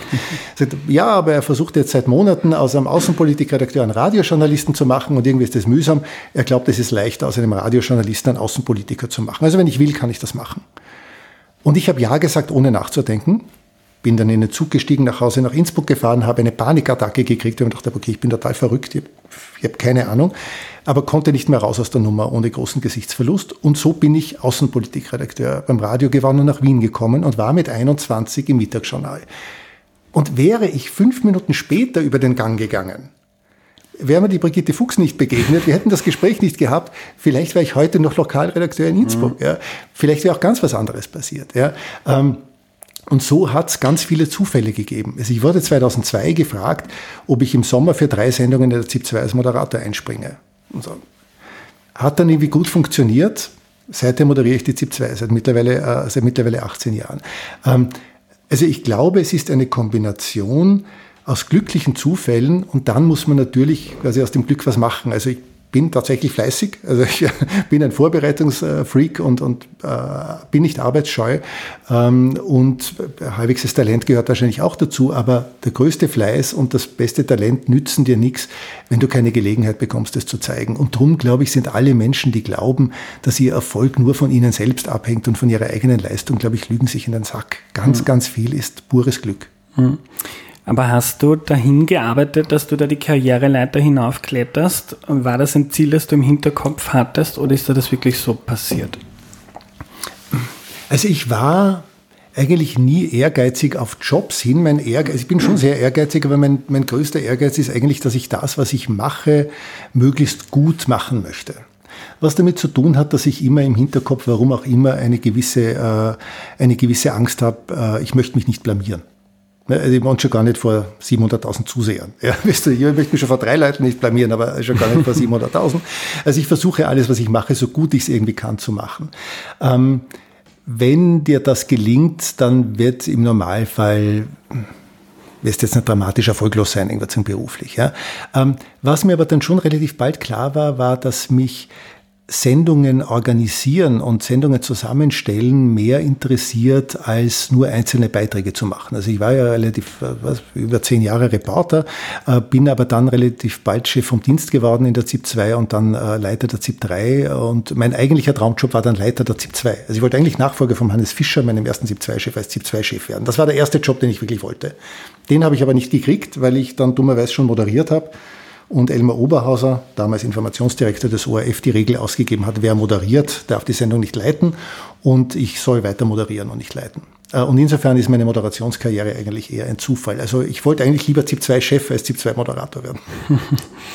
Hat dich diese Aufmerksamkeit oder das Berühmtsein verändert? Es gibt diesen schönen äh, Saga von Matthias Strolz, dass dieses Ansehen und Reputation sowas wie Koks für die Seele ist und man kann sich daran irrsinnig, also irgendwann wird man süchtig und man braucht dieses, man muss wer sein und man ist wichtig und berühmt. Ähm, merkst du davon was? Hat, das, hat dich das verändert? ich weiß nicht, ob Matthias Strolz mehr über Koks weiß als ich. Ich weiß nichts über Koks. Ich habe absolut, äh, bin da ein bisschen fad, ich habe absolut null Erfahrung mit Rauschmitteln aller Art. Ähm, insofern weiß ich es nicht. Ähm, ich glaube nicht, dass ich süchtig nach Berühmtsein bin. Ähm, ich war neun Monate in Bildungskarenz, äh, da nach acht Jahren ZIP-2-Moderation, also da war ich wahrscheinlich schon ähnlich bekannt wie jetzt. Und es ist mir nichts abgegangen. Die neun Monate waren großartig und äh, mhm würde ich äh, morgen einen, was ein siebenfach Jackpot im, im Lotto machen und, und hätte das den Rest meines Lebens ausgesorgt, würde ich nicht mehr dreimal die Woche um 22 Uhr in einem Fernsehstudio sitzen. Ähm, aber leisten könntest du es wahrscheinlich jetzt auch schon was anderes zu machen, oder? Da was anderes zu machen, wenn mir jemand ein Gehalt dafür bezahlt, äh, könnte ich mir jetzt auch schon leisten. Aber ich finde mhm. ja meinen Job wahnsinnig interessant. Also ich, ich mache den mhm. schon gern, aber nicht deswegen, weil man dort berühmt ist. Also ich bin mhm. nicht Journalist geworden, um berühmt zu werden. Ähm, also gibt es wahrscheinlich andere Jobs, äh, die geeigneter sind. Also berühmt werden war echt nicht äh, meine Absicht. Ich möchte einen Job machen und wollte immer einen Job machen, der interessant ist und den ich gut kann. Ich leide schrecklich unter Dingen, die ich nicht kann. Also darum bin ich ja nicht erfolgreich beim Instrumentespielen, weil ich bin so botsch, ich hasse es, wenn ich was schlecht kann. Ja, aber dein, dein öffentliches Standing hilft dir auch auf eine gewisse Art und Weise, oder? Um, Inwiefern? Ähm, um um Dinge zu betreiben oder um eine gewisse Unabhängigkeit zu haben, weil man weiß, der Armin Wolf ist eine Marke für sich und zum Beispiel im ORF mit dem Armin Wolf können wir es uns oder wollen wir es uns wahrscheinlich nicht verscherzen. Also der ORF ist so groß, da arbeiten dreieinhalbtausend Leute. Äh, da glaube ich, gibt es schon auch Leute, die kein Problem damit haben, sich mit mir zu verscherzen, äh, was auch total okay ist. Mhm. Aber also sagen wir so, es verleiht mir eine gewisse Unabhängigkeit, dass ich weiß, dass wenn mich der ORF morgen auswerfen würde, würde ich woanders einen Job finden und zwar einen, bei dem ich sicher nicht weniger verdienen würde als im ORF. Also ähm, ja, das verleiht mir eine gewisse, eine gewisse Gelassenheit. Ähm, aber das ist auch schon. Mhm. Ähm Übrigens, die Berühmtheit endet irgendwas äh, ganz schnell irgendwas an der Landesgrenze. Also wenn ich 60 Kilometer nach Osten fahre, bin ich nicht mehr berühmt. Irgendwas in Deutschland geht es noch unter Journalisten, aber jetzt nicht so, äh, dass mir, äh, ich weiß nicht, in Hamburg auf der Straße die Menschen nachlaufen mhm. würden und um Autogramme betteln und das ist total angenehm. ähm, Gibt es Dinge, die dir in deinem Beruf als Journalist oder Nachrichtenmoderator noch schwer fallen? Also mir fällt immer schwerer am Abend zu arbeiten, also weil, äh, weil die Arbeitszeit halt äh, nach, mhm. äh, ich arbeite schon sehr, sehr lange in der Nacht, weil ich äh, 98, nein, 95 in der ZIP 2 angefangen habe, äh, also als Reporter äh, und die Arbeitszeit ist einfach wahnsinnig familienunfreundlich und, und soziallebensunfreundlich. Andererseits ist die ZIP 2 die mit Abstand ich, interessanteste und spannendste Sendung, äh, die der ORF hat und eines der spannendsten äh, journalistischen Produkte in Österreich. Und die gibt es halt um 22 Uhr und die kann man nicht aufzeichnen um 17.30 Uhr. Ähm, aber das ist schon das Einzige. Ich habe wirklich Riesenspaß an meiner Arbeit. Mhm. Ähm, wie kann man sich so einen Tag bei dir vorstellen, wenn du am Abend um 22 Uhr im Studio sitzen musst? Dann äh, bin ich früher um neun aufgestanden. Jetzt äh, fange ich an, an, an seniler Bettflucht zu leiden und wach leider viel früher auf, was schlecht ist, weil ich viel zu wenig schlaf. Ähm, und äh, beginne mal in der Früh äh, Twitter zu lesen und dann gehe ich mit äh, den Zeitungen, äh, die du hier siehst, und mit meinem iPad für zwei Stunden ins Kaffeehaus und lese ganz, ganz viel.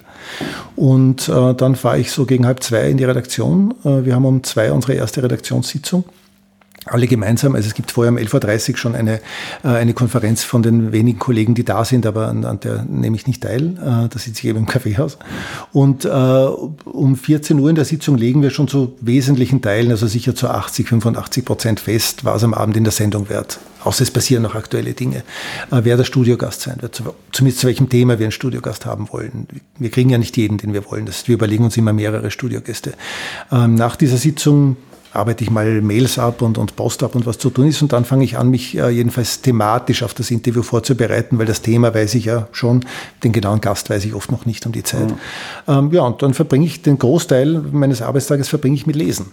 Ähm, viel im Web, manches in Zeitungen, manches in, in Archiven, äh, in Büchern, was immer. Also ich versuche möglichst alles, was der Politiker oder die Politikerin zu dem Thema äh, öffentlich gesagt haben, zu wissen, äh, um zu merken, wenn die sich widersprechen, wenn sie was anderes sagen als früher. Ich versuche Gegenargumente zu sammeln, die Kritik zu sammeln. Ich weiß für das Interview mindestens was, 20, 30, manchmal 50 Mal mehr, als ich dann im Interview brauche, weil ich vorher nicht weiß, was ich dann brauche. Ja. Also die Tage, wenn du am Abend dann im Studio sitzt und moderierst, die sind eigentlich von der Früh bis am Abend der Arbeit gewidmet. Genau, da tue ich nichts anderes. Hm. Und der Rest der Woche? Am äh, Donnerstag und Freitag arbeite ich in der Chefredaktion. Also ich bin ja äh, nicht nur ZIP-2-Moderator, sondern auch stellvertretender Chefredakteur der gesamten ZIP-Redaktion und äh, bin da unter anderem äh, zuständig für unsere Social-Media-Auftritte, also für die äh, Facebook-Seite der, der ZIP, die sehr erfolgreich ist und für die Instagram-Seite, die wir jetzt endlich haben, endlich, endlich, endlich seit einem Dreivierteljahr und die mittlerweile die erfolgreichste in Österreich ist, also die erfolgreichste News-Seite äh, und für die ZIP 100 und ähm, ich bin jetzt gerade nicht in Corona-Zeiten, aber an sich sehr viel in Schulen unterwegs und auf Unis. Also Donnerstag, mhm. Freitag äh, gehe ich, geh ich viel in Schulen äh, über Medien diskutieren. Ja. Hast du dir mal ausgerechnet oder kannst du das schätzen, wie viel du in der Woche arbeitest? Das kann man, finde ich, nicht mehr trennen, seit es Handys, E-Mail und Social Media gibt. Also kann ich nicht sagen. Also ähm, mhm. ich arbeite definitiv in den zwei Stunden, in denen ich im Kaffeehaus sitze am Vormittag, aber ich sitze halt im Kaffeehaus. Ja, äh, wenn ich äh, ähm, weiß nicht, äh, um, um halb zwei in der Früh am Sonntag Twitter lese, ist das Arbeit oder nicht? Also ich würde sicher nicht 650 Leuten auf Twitter folgen, wenn ich einen anderen Job hätte. Ja. Ähm, kann man nicht mehr trennen. Ist auch wurscht. Also ich werde nicht für meine Arbeitszeit bezahlt, mhm. sondern ich werde äh, bezahlt für das, was dann letztlich beim Publikum ankommt. Ja.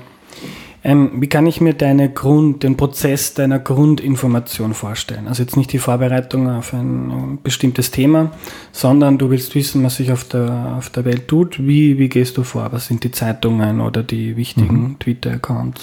Das allererste, was ich in der Früh lese, ist äh, der Teletext.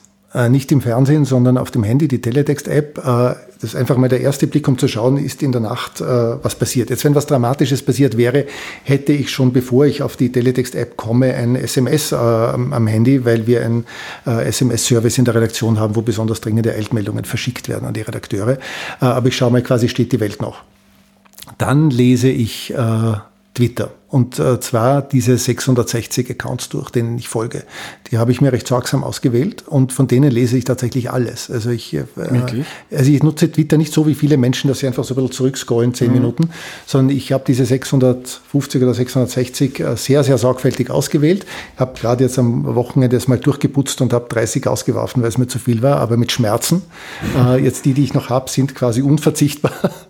ähm, und äh, da habe ich dann schon einen ziemlich guten Überblick, was los ist. Äh, und dann im Kaffeehaus lese ich äh, jeden Tag drei österreichische Tageszeitungen, die ich abonniert habe, noch auf Papier, äh, den Standard, die Presse und den Kurier. Ähm, ich habe äh, außerdem noch äh, Online-Abos, also Digital-Abos von der Süddeutschen Zeitung, vom, äh, von der New York Times und von der Washington Post und ein Weltdigital-Abo habe ich auch noch. Äh, und dann habe ich etliche Wochenzeitungen abonniert. Ja. Ähm, ich lese extrem viel. Äh, ich muss gestehen, ich schaue ganz wenig fern. Also ich schaue natürlich die ZIP 1 und ich schaue die ZIP 2, mhm. wann, immer, wann immer es geht. Darüber hinaus schaue ich echt wenig fern. Weil du der Meinung bist, dass du dich ähm, in einer Zeitung schneller oder besser informieren Es geht viel schneller. Ich kann ganz schnell lesen, also weil ich tatsächlich seit meiner Kindheit extrem viel gelesen habe. Mhm. Also ich kann wirklich so quer lesen und ich kann einfach in der gleichen Zeit, äh, in der ich eine halbe Stunde fernschaue, kann ich unendlich viel mehr Information lesen. Ah, was ich noch mache, ich höre das Morgenjournal allerdings nie um sieben, ähm, sondern äh, ich höre mir später äh, das im, auf der, auf der Ö1, äh, in der Ö1-App an. Mhm. Und Twitter von vorne bis hinten steht dann irgendwann da, Sie haben Twitter ausgelesen. ja, meine Timeline habe ich jeden Tag ausgelesen. Also ich, so, ich schaue so alle Stunden, zwei Stunden hinein und lese Retour, bis ich bis wieder zum Tweet komme, das ich schon kenne. Wow. Ist total stressig. Also das Problem ist tatsächlich, äh, mein Arbeitsalltag ist heute, obwohl ich nicht mehr Sendungen moderiere als vor, zehn, äh, als vor zehn Jahren, ist mein Arbeitstag heute viel stressiger als früher, weil Social Media es wirklich stressiger gemacht hat. Äh, und zwar nie weniger durch das, was ich schreibe, das geht ganz schnell, sondern durch das, was ich lese. Vorteil, ich bekomme wahnsinnig viele Informationen, die ich früher nie bekommen hätte. Ja. Ähm, du warst ja selber neun Monate in Bildungskarenz. Ich war zwölf Monate vor drei Jahren knapp. Und ich habe dann erst gemerkt, wie ich in der Bildungskarenz war, wie getrieben ich war von diesem Betrieb. Von Twitter, bei mir ist das relativ ähnlich wie bei dir. Ich lese jetzt Twitter nicht aus. Ähm, aber man ist den ganzen Tag dran, man jeden Tag, du moderierst, wir TageszeitungsjournalistInnen schreiben jeden Tag irgendeinen Artikel man ist wahnsinnig gestresst, getrieben äh, und auch getrieben von diesem äh, Zirkus. Also man, ich habe oft den Eindruck, viele Journalistinnen ähm, nehmen die Welt durch andere Journalistinnen äh, wahr. Man könnte das zynisch Circle Jerk ausdrücken. Mhm. Also man informiert sich über andere Leute. Und bei mir, ich habe dann gemerkt, als ich dann mal Zeit hatte, um auch Bücher zu lesen, oder mal ein paar Tage gar nichts zu lesen, dann kamen mir viele der Debatten, die geführt wurden, oder auch der Artikel, die geschrieben wurden und der nächste Nachzieher und um die kleine Geschichte, wie ist dann wieder weitergegangen, kam mir dann eigentlich wahnsinnig uninteressant vor. Und ich habe dann bemerkt, wie sehr ich diese Ruhe gebraucht habe und auch diese Muße, mal ganz was anderes zu machen und nicht jeden Tag von der Früh bis am Abend so zu arbeiten, wie wichtig das ist, um irgendwie ein ähm, zurückgelehnten Blick auf die Welt und die Ereignisse dort zu haben. Ähm, gleichzeitig weiß ich aber, dass kein Journalist und auch ich nicht in meinem Alltag ähm, in so einer Welt lebt. Ist das ein Problem? Ja, aber es ist nicht lösbar. Äh, ich verstehe dich total gut. Äh, ich, hab, ich war gerade zwei Wochen auf Urlaub äh, im Waldviertel und äh, habe zehn. Hast doch gesagt. Und habe. Ähm, ach so, ja. äh, stimmt. Äh, aber. Ähm, äh, ich habe zehn Tage nicht auf Twitter geschaut. Mhm. Und zwar sehr bewusst. Also ich wollte wirklich Twitter-Ferien machen und es war super erholsam. Super erholsam. Ähm, geht nicht, während ich arbeite. Geht einfach nicht. Ich habe auch tatsächlich, also Montag war mein erster Arbeitstag, ich habe tatsächlich am Freitag äh, schon begonnen, Twitter zu lesen, weil ich das Gefühl hatte, ich muss äh, irgendwie up-to-date sein. Ähm, ich bin unendlich froh, dass ich schon über 40 war, als Social Media erfunden worden. Das heißt, ich hatte wirklich viel Zeit, Bücher zu lesen und ich habe viele Bücher gelesen äh, und ich bin extrem froh, weil ich lese heute, also ich bemühe mich noch immer äh, zu lesen, auch Romane zu lesen, aber ich lese heute tatsächlich viel weniger Bücher, als ich vor 20 oder 25 Jahren gelesen habe und ich bin unendlich froh, äh, dass ich kein 30-jähriger Journalist bin, sondern ein 53-jähriger. Ich bin 30. Ja, mein Beileid. unter vielen Aspekten. Der Job war wirklich einfacher vor, vor 20, 25 Jahren. Ähm, äh, das ist, äh, das ist ein Problem, muss, glaube ich, nicht in jeder Art von Journalismus so sein, äh, aber im tagesaktuellen Journalismus, glaube ich, ist es, also ich könnte ohne Twitter glaube ich, nicht arbeiten. Mhm. Ich hätte tatsächlich das Gefühl, wenn ich, äh, wenn ich meine Twitter-Timeline nicht anschaue und in die Redaktion gehen würde, äh, und das Letzte, was ich weiß, ist, dass ich in der Früh eine Tageszeitung gelesen habe, die am Vorabend um 22 Uhr Redaktionsschluss hatte. Ich hätte wirklich das Gefühl, ich weiß nicht, was auf der Welt los ist. Mhm. Ähm, was war früher einfacher, Journalist? Dass keine Social Media gab. Es war natürlich alles viel langsamer. Was heute viel einfacher ist, sind die technischen Produktionsmittel. Also, äh, dass du mit dem iPhone in Wirklichkeit äh, eine Fernsehreportage machen kannst, während du, wie ich begonnen habe, äh, ein Drei-Mann-Team mit dir mit hattest, oder zumindest ein, ein Zwei-Mann-Team. Dass ich im Radio begonnen hatte, hatten wir ein Aufnahmegerät mit, das hieß Nagra, das hatte, glaube ich, 15 Kilo und da sind wirklich Tonbänder drauf gelaufen, die man mit der Schere zerschnitten hat, wenn man dann einen Originalton rausgeschnitten hat. Also technisch ist heute alles viel einfacher, aber zum einen hat es sich in einem Ausmaß beschleunigt, äh, durch permanente Live-Sendungen, dadurch, dass Infos zumindest sofort online gehen müssen, ähm, unendlich viel weniger Zeit zu recherchieren und Medien sind in Geld geschwommen in den 80er und 90er Jahren, äh, während Medien, praktisch alle Medien heute ganz radikal sparen müssen. Ähm, ich glaube, die Redaktion des Profil ist halb so groß heute, wie sie vor 20 Jahren war. Äh, meine Frau war in den 90er Jahren Ressortleiterin bei News für Chronik, äh, zu den Hochzeiten von News und hatte in ihrem Chronik-Ressort 14 Mitarbeiterinnen und Mitarbeiter, glaube ich. Äh, heute, glaube ich, ist die gesamte Newsredaktion so groß, wie damals ein Ressort war. Ja? Ähm, also das verändert natürlich die Produktionsbedingungen für Journalismus ganz extrem. Ich war als junger Außenpolitikjournalist äh, zwei Wochen in Israel unterwegs für ein Journal Panorama, also eine halbstündige Radiosendung, die 20.000 Leute gehört haben. Für die durfte ich eine zweiwöchige Dienstreise machen. Das ist undenkbar heute. Mhm. Das war für mich eigentlich der Grund, warum ich mich vom tagesaktuellen Journalismus verabschieden wollte weil ich nicht mehr das Gefühl hatte, dass ich in diesem Trubel die Arbeit so machen kann, wie ich sie eigentlich gerne machen wollte. Ja. Verstehe. Ähm, die Medienlandschaft in Österreich. Gibt es Dinge, die in Österreich besonders gut, spannend sind oder, oder die, die österreichische Medienlandschaft von der anderer Länder ähm, unterscheidet, auszeichnet, besonders schlecht ist? Die Medienlandschaft in Österreich ist ganz, ganz ungewöhnlich. Äh, was äh, einem vielleicht nicht bewusst ist, wenn man mal hier aufwächst und, und, äh, und einem der Vergleich fehlt. Aber es gibt drei Dinge, die in Österreich ganz, ganz besonders sind. Es gibt eine ganz starke Medienkonzentration. Also es gibt in Österreich nur 14 Tageszeitungen. Das ist wirklich wenig.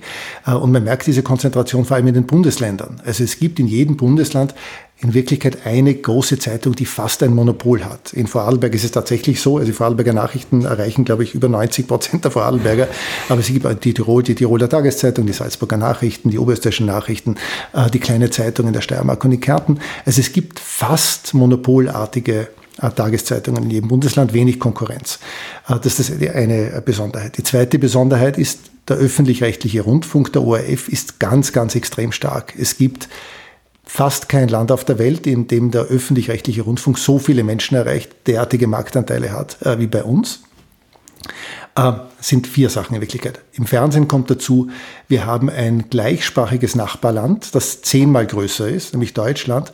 Und es sind die deutschen Medien in Österreich sehr viel wichtiger, als es im Normalfall zwischen Nachbarländern ist. Also die Situation gibt es vielleicht noch in Kanada mit amerikanischen Medien und in Belgien mit französischen, aber dass sozusagen ein Nachbarland so viel größer ist und viel stärkere Medien hat, wie bei uns gibt es selten. Also es haben zum Beispiel RTL und Sat1 und Pro7 in Österreich viel mehr Zuseher als alle österreichischen Privaten. Privatsender haben.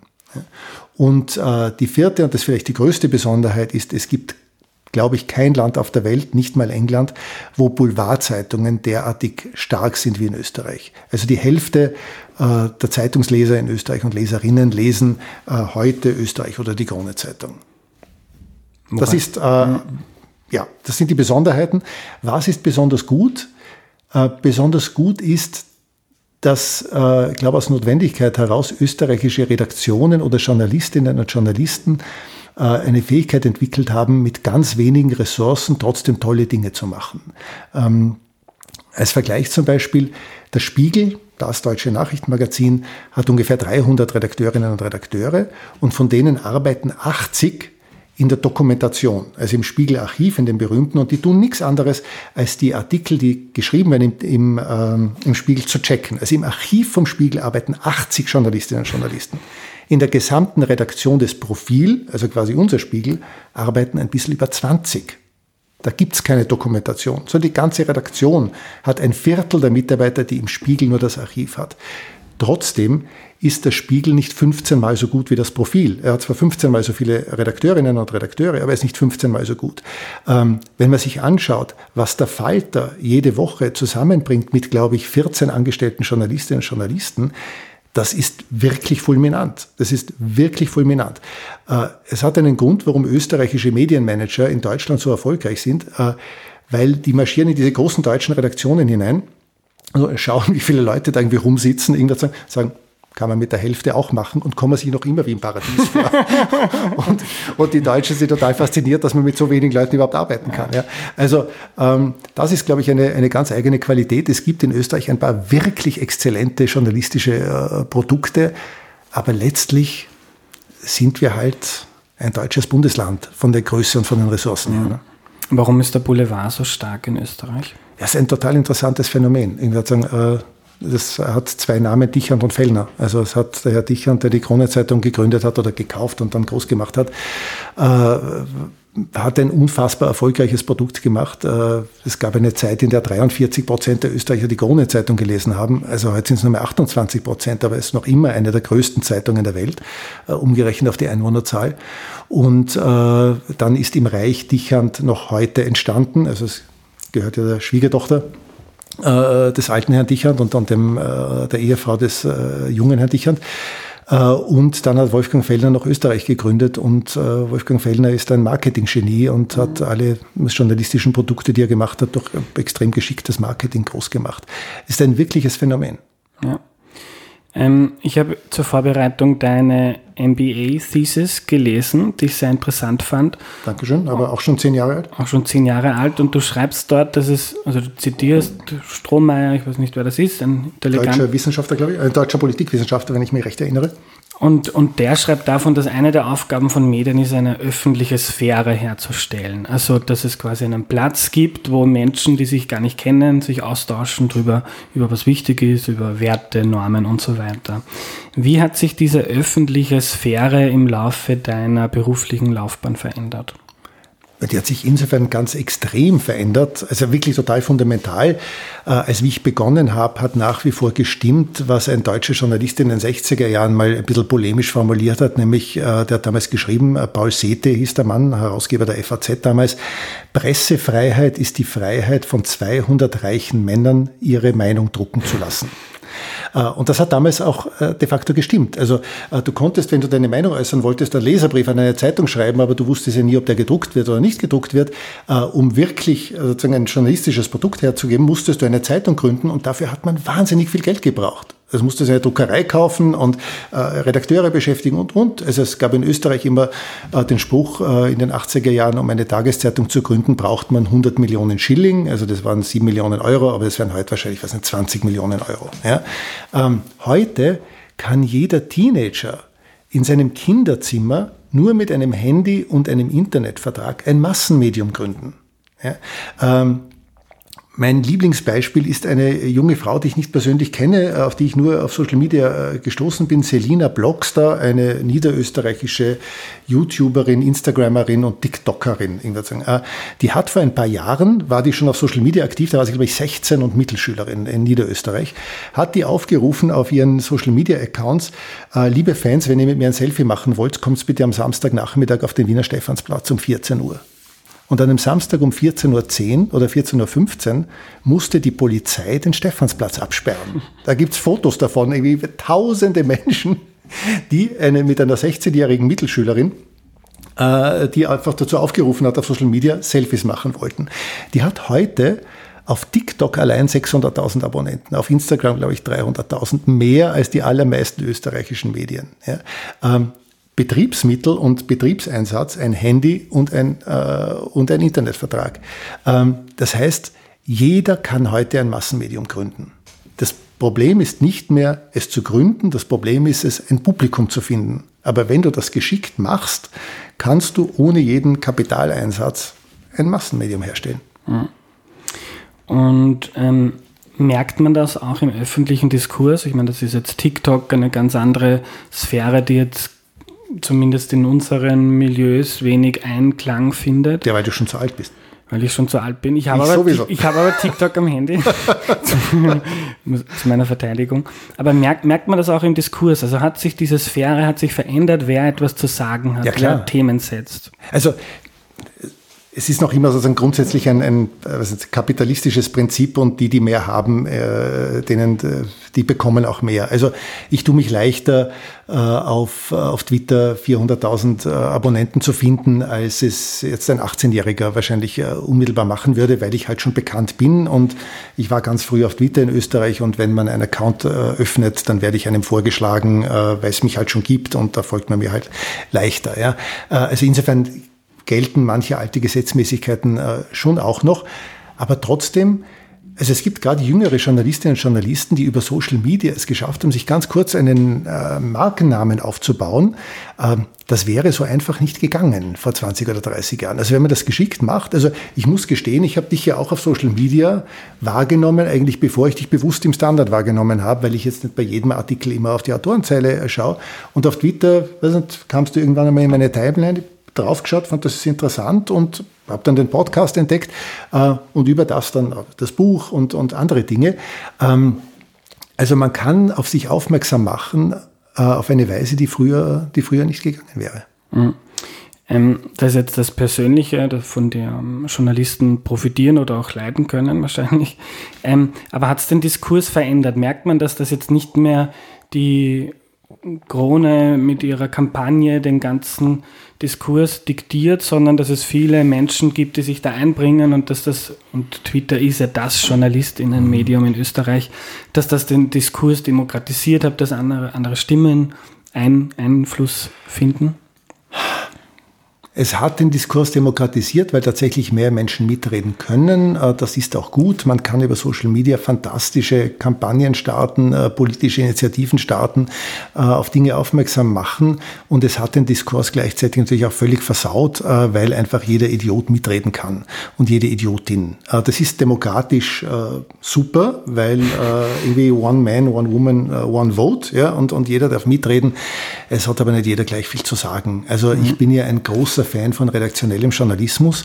Und redaktioneller Journalismus hat eben damit zu tun, dass eine Redaktion zusammensitzt von Leuten, die diesen Beruf hoffentlich gelernt haben äh, und die darüber nachdenkt, was sie macht und was sie für relevant hält und was sie wie macht und die sich gegenseitig korrigiert und die sich gegenseitig kritisiert. Äh, und hoffentlich ist das Ergebnis besser, als wenn einfach nur in einem äh, Zimmer jemand, der ganz viel Meinung, aber möglicherweise ganz wenig Ahnung hat, äh, irgendwas in die Welt hinausbrüllt. Ja, mhm. Hoffentlich, weil sonst bräuchten wir keine Redaktionen. Jetzt kann es einzelne Genies in ihren Zimmern geben, ähm, die trotzdem brillant sind. Ich habe nicht das Gefühl, dass äh, es hat einen Grund, warum ich nicht ins Standardforum schaue. Und jetzt ist das Standardforum im Vergleich zum Krone-Zeitungsforum noch ein total zivilisierter, gepflegter, hochintellektueller Literatursalon. Und trotzdem schaue ich nicht ins Standardforum, mhm. weil es ist im Normalfall nicht wahnsinnig interessant. Ja. Ähm, ich weiß nicht, ob ich jetzt das fair wiedergebe, was du in deiner äh, Thesis geschrieben hast, aber ich habe da so herausgelesen zwischen den Zeilen, ähm, dass du der Meinung bist, dass diese Veränderungen, die du jetzt angesprochen hast, dass es jetzt ein Smartphone gibt und dass alle Leute im Internet sind, dass das diese öffentliche Sphäre und den Diskurs, der dort stattfindet, schlechter gemacht hat. Siehst du das so? Also die Grund, das Grundthema meiner, meiner Thesis damals war ja, wie wir junge Menschen noch mit politischer Information mhm. erreichen, weil ja jede Statistik auf der Welt damals gezeigt hat und jetzt auch noch, äh, dass Jüngere sehr viel weniger Nachrichten konsumieren als, als Ältere und was können wir tun, um, um da mehr Publikum äh, in dem Alter zu erreichen. Das war das Grundthema. Äh, Social Media war 2010, als ich das geschrieben habe, noch ziemlich neu. Also Facebook ist 2006 gegründet worden und ich glaube Twitter auch. Habe ich damals schon die Meinung vertreten, das macht den Diskurs schlechter, äh, weiß ich nicht. Mittlerweile würde ich es wirklich so machen. Wobei es ist egal, weil es ist da und es wird auch nicht mehr mhm. weggehen. Also wir müssen das einfach äh, handeln, so wie wir die Produktionsbedingungen, die jetzt im Journalismus herrschen, die schlechter sind, als sie früher waren, die sind trotzdem da und die werden nicht mehr weggehen. Also es hilft jetzt nichts, finde ich, den alten Zeiten nachzutrauern. Aber würde morgen jemand äh, Social Media wieder abschaffen, ich würde keine Gegendemonstration organisieren. Also ich weiß nicht, ob Social Media insgesamt die Welt besser gemacht hat. Ja? In Einzelaspekten ja, aber gleichzeitig diese Hyperpolarisierung, diese Dauerempörung, dieses Daueraufgeregte, ich würde sagen, das Dauerscherbengericht, äh, das ist schon echt zum öde. Ja, vor allem, weil du ja nicht mehr unterscheiden kannst, das war auch nach diesem Randy Wagner-Interview so interessant, das wir vorher angesprochen haben, weil du nicht mehr unterscheiden kannst, wie viel von dem, was da daherkommt, ist jetzt echt und wie viel ist organisiert, weil natürlich mittlerweile Parteien und Lobbyorganisationen äh, da natürlich unter zig Pseudonymen und anonymen Accounts irgendwie das, das auch organisieren. Und das macht es dann so wahnsinnig langweilig, wenn du das Account aufmachst nach einer Sendung und auf der anderen Seite kriegst du irgendwas die Jubeltweets und auf der anderen Seite die vernichten und denkst, das ist das hat so was Unauthentisches. Irgendwie, mhm. Die sind so ähnlich. Das ist so. Äh, und alle sind sehr anonym. Also. Mhm. Aber hat das wirklich so viel Einfluss auf den Diskurs? Twitter ist ein relativ kleines. Nein, das hat nur einen Einfluss auf, das hat tatsächlich nur einen Einfluss äh, auf den Diskurs auf Twitter. Jetzt so klein ist auch nicht, sind ein paar hunderttausend Leute drauf, mhm. aber es sind vor allem wahnsinnig viele Journalistinnen und Journalisten drauf. Und es hat da natürlich schon eine gewisse Selbstreferenzialität, glaube ich, die man auch sehr kritisch und ambivalent sehen muss und wo man aufpassen muss, ähm, äh, dass man dass nicht das, was, was sich auf Twitter abspielt, dann plötzlich äh, genau das ist, was sich am nächsten Tag in allen Medien äh, wiederfindet. Facebook, viel, viel größer. Also in Österreich sind vier Millionen Menschen auf Facebook. Mhm. Ja, jetzt nicht mehr die ganz Jungen, aber es sind vier Millionen Menschen auf Facebook. Und der Diskurs dort ist ja noch viel versauter als auf Twitter. Also dagegen ist ja wiederum Twitter eine super vornehme Veranstaltung. also von Facebook bin ich ja weg. Also mhm. ich habe noch einen Facebook-Account, aber ich benutze es wirklich nur mehr, um meinen äh, um meinen Blog irgendwie da zu bewerben, äh, während ich früher Facebook als Blog verwendet habe, äh, da waren dann schon auch interessante Kommentare drunter, aber 90 Prozent der Kommentare waren einfach Schrott. Ja, also irgendwie irgendwelche Emojis, freundliche oder unfreundliche. Was, was fange ich mhm. denn an damit? Ja. Ähm, aber man kann zumindest sagen, ein großer Vorteil von sozialen Medien ist, dass sie den Diskurs bunter gemacht haben. Und ich glaube, viel sozialen Wandel hätte es in diesem Tempo nicht gegeben, wenn nicht zum Beispiel viele schwarze Menschen den Raum gehabt hätten, auf Social Media zu sagen, ich bin da und mich kackt an, über was ihr redet. Ja, me too. Ja. Super wichtig, mhm. super, super, super wichtig. Bin ein totaler äh, äh Fan, äh, der, was MeToo äh, alles ausgelöst hat.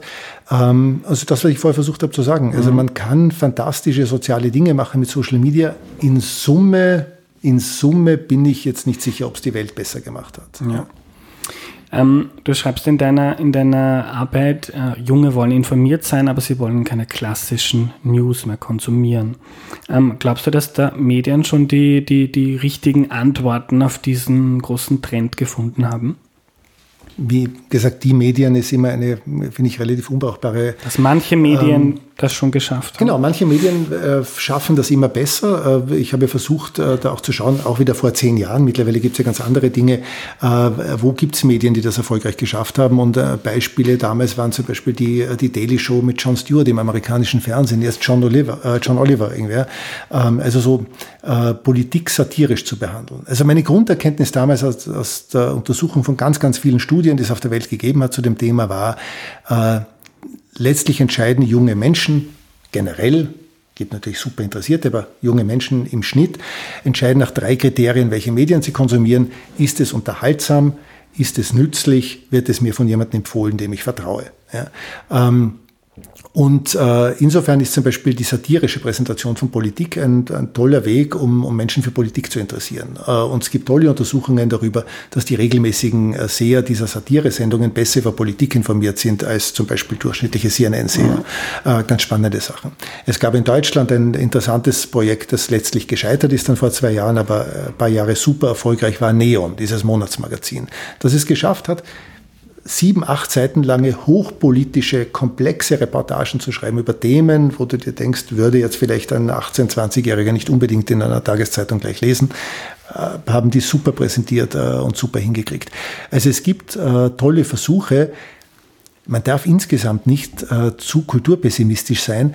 Es haben ja 20-Jährige vor 30 Jahren auch nicht massenweise äh, die Presse gelesen. Ja die haben mehr die Zeit in Bill 1 geschaut als heute, aber das hatte nur damit zu tun, dass es in Österreich 1980 genau zwei Fernsehsender gab, nämlich ORF 1 und ORF 2 und um 19.30 auf beiden Sendern die Zeit in Bill 1 gelaufen ist. Und wenn du fernschauen wolltest um halb acht und es gab ja kein Internet, kein YouTube, kein gar nichts, kein Netflix, äh, dann haben halt sehr, sehr, sehr viele Leute um halb acht äh, die Zeit in Bill 1 geschaut, aber das war ja Nordkorea. Ja. Äh, heute gibt es einfach unendlich viel mehr Konkurrenz. Äh, letztlich geht es, glaube ich, darum, dass wir Leute dazu bringen, wenn sie dann so Anfang, Mitte 20 sind, dass sie halt irgendwelche halbwegs vernünftigen Medien konsumieren, damit sie nach irgendwie halbwegs vernünftigen Kriterien entscheiden, was sie wählen. Wie will man denn sonst wissen bei der nächsten Nationalratswahl, wen man wählen soll? Also nur den, der, was nicht, die, die, den oder die, die die schöneren Augen oder die schönere Frisur am Wahlplakat hat, das kann ja nicht sein. War dann die praktische Schlussfolgerung aus, den, aus deiner Forschung oder aus deiner Arbeit dort, dass du dich ins Studio aufs Pult legst und plankst und eine Badehose anziehst? Das habe ich schon vorher gemacht. Ach, okay. Das habe ich schon vorher gemacht, aber, aber ich habe nach der Arbeit besser verstanden, warum das funktioniert. aber äh, dafür müsste man jetzt nicht so wahnsinnig viele verschiedene Studien lesen. Nein, das äh, habe ich ja nicht erfunden, sondern der Robert Hochner, der 20 Jahre oder über 20 Jahre die ZIP 2 moderiert hat, äh, hat schon äh, in relativ vielen Sendungen einfach äh, am Ende eine nette kleine Anekdote erzählt. Und das ist quasi so ein bisschen eine Belohnung dafür, dass man sich vorher eine halbe Stunde lang schwere politische Information angeschaut hat. Und ich habe es halt dann ein bisschen ausgebaut, indem ich halt manchmal lustige Hüte aufgesetzt habe im Fasching oder eben äh, mich einmal am Tisch gelegt habe. Mhm. Du hast jetzt gesagt, junge Menschen lesen Dinge oder schauen sich Dinge auch an, wenn sie es von irgendjemandem empfohlen bekommen. Ähm, du bist ja sehr stark präsent in, in, in sozialen Medien, vor allem auf Twitter. Ähm, ich habe erst vor kurzem einen sehr interessanten Artikel von Ben Smith in der New York Times gelesen, wo er so skizziert hat, den unterschiedlichen Zugang dieser beiden Zeitungen, also New York Times und Washington Post, dazu, wie JournalistInnen nach außen auftreten. Also die New York Times lässt ihre Leute irgendwie Stars werden und der Journalist, die Journalistin wird eine Marke, so wie du das gemacht hast. Und die Washington Post setzt stark darauf, dass man als Kollektiv wahrgenommen wird und dass da keiner ausschert. Ähm, ähm, jetzt so im, im, im Lichte deiner Arbeit und der Ergebnisse, ist das für, für Journalismus, für Medien oder für manche Medien ähm, ein Erfolgsrezept zu schauen, wir bauen uns bestimmte Leute auf, die man dann einfach, die auf diesen Plattformen funktionieren und wenn es TikTok ist?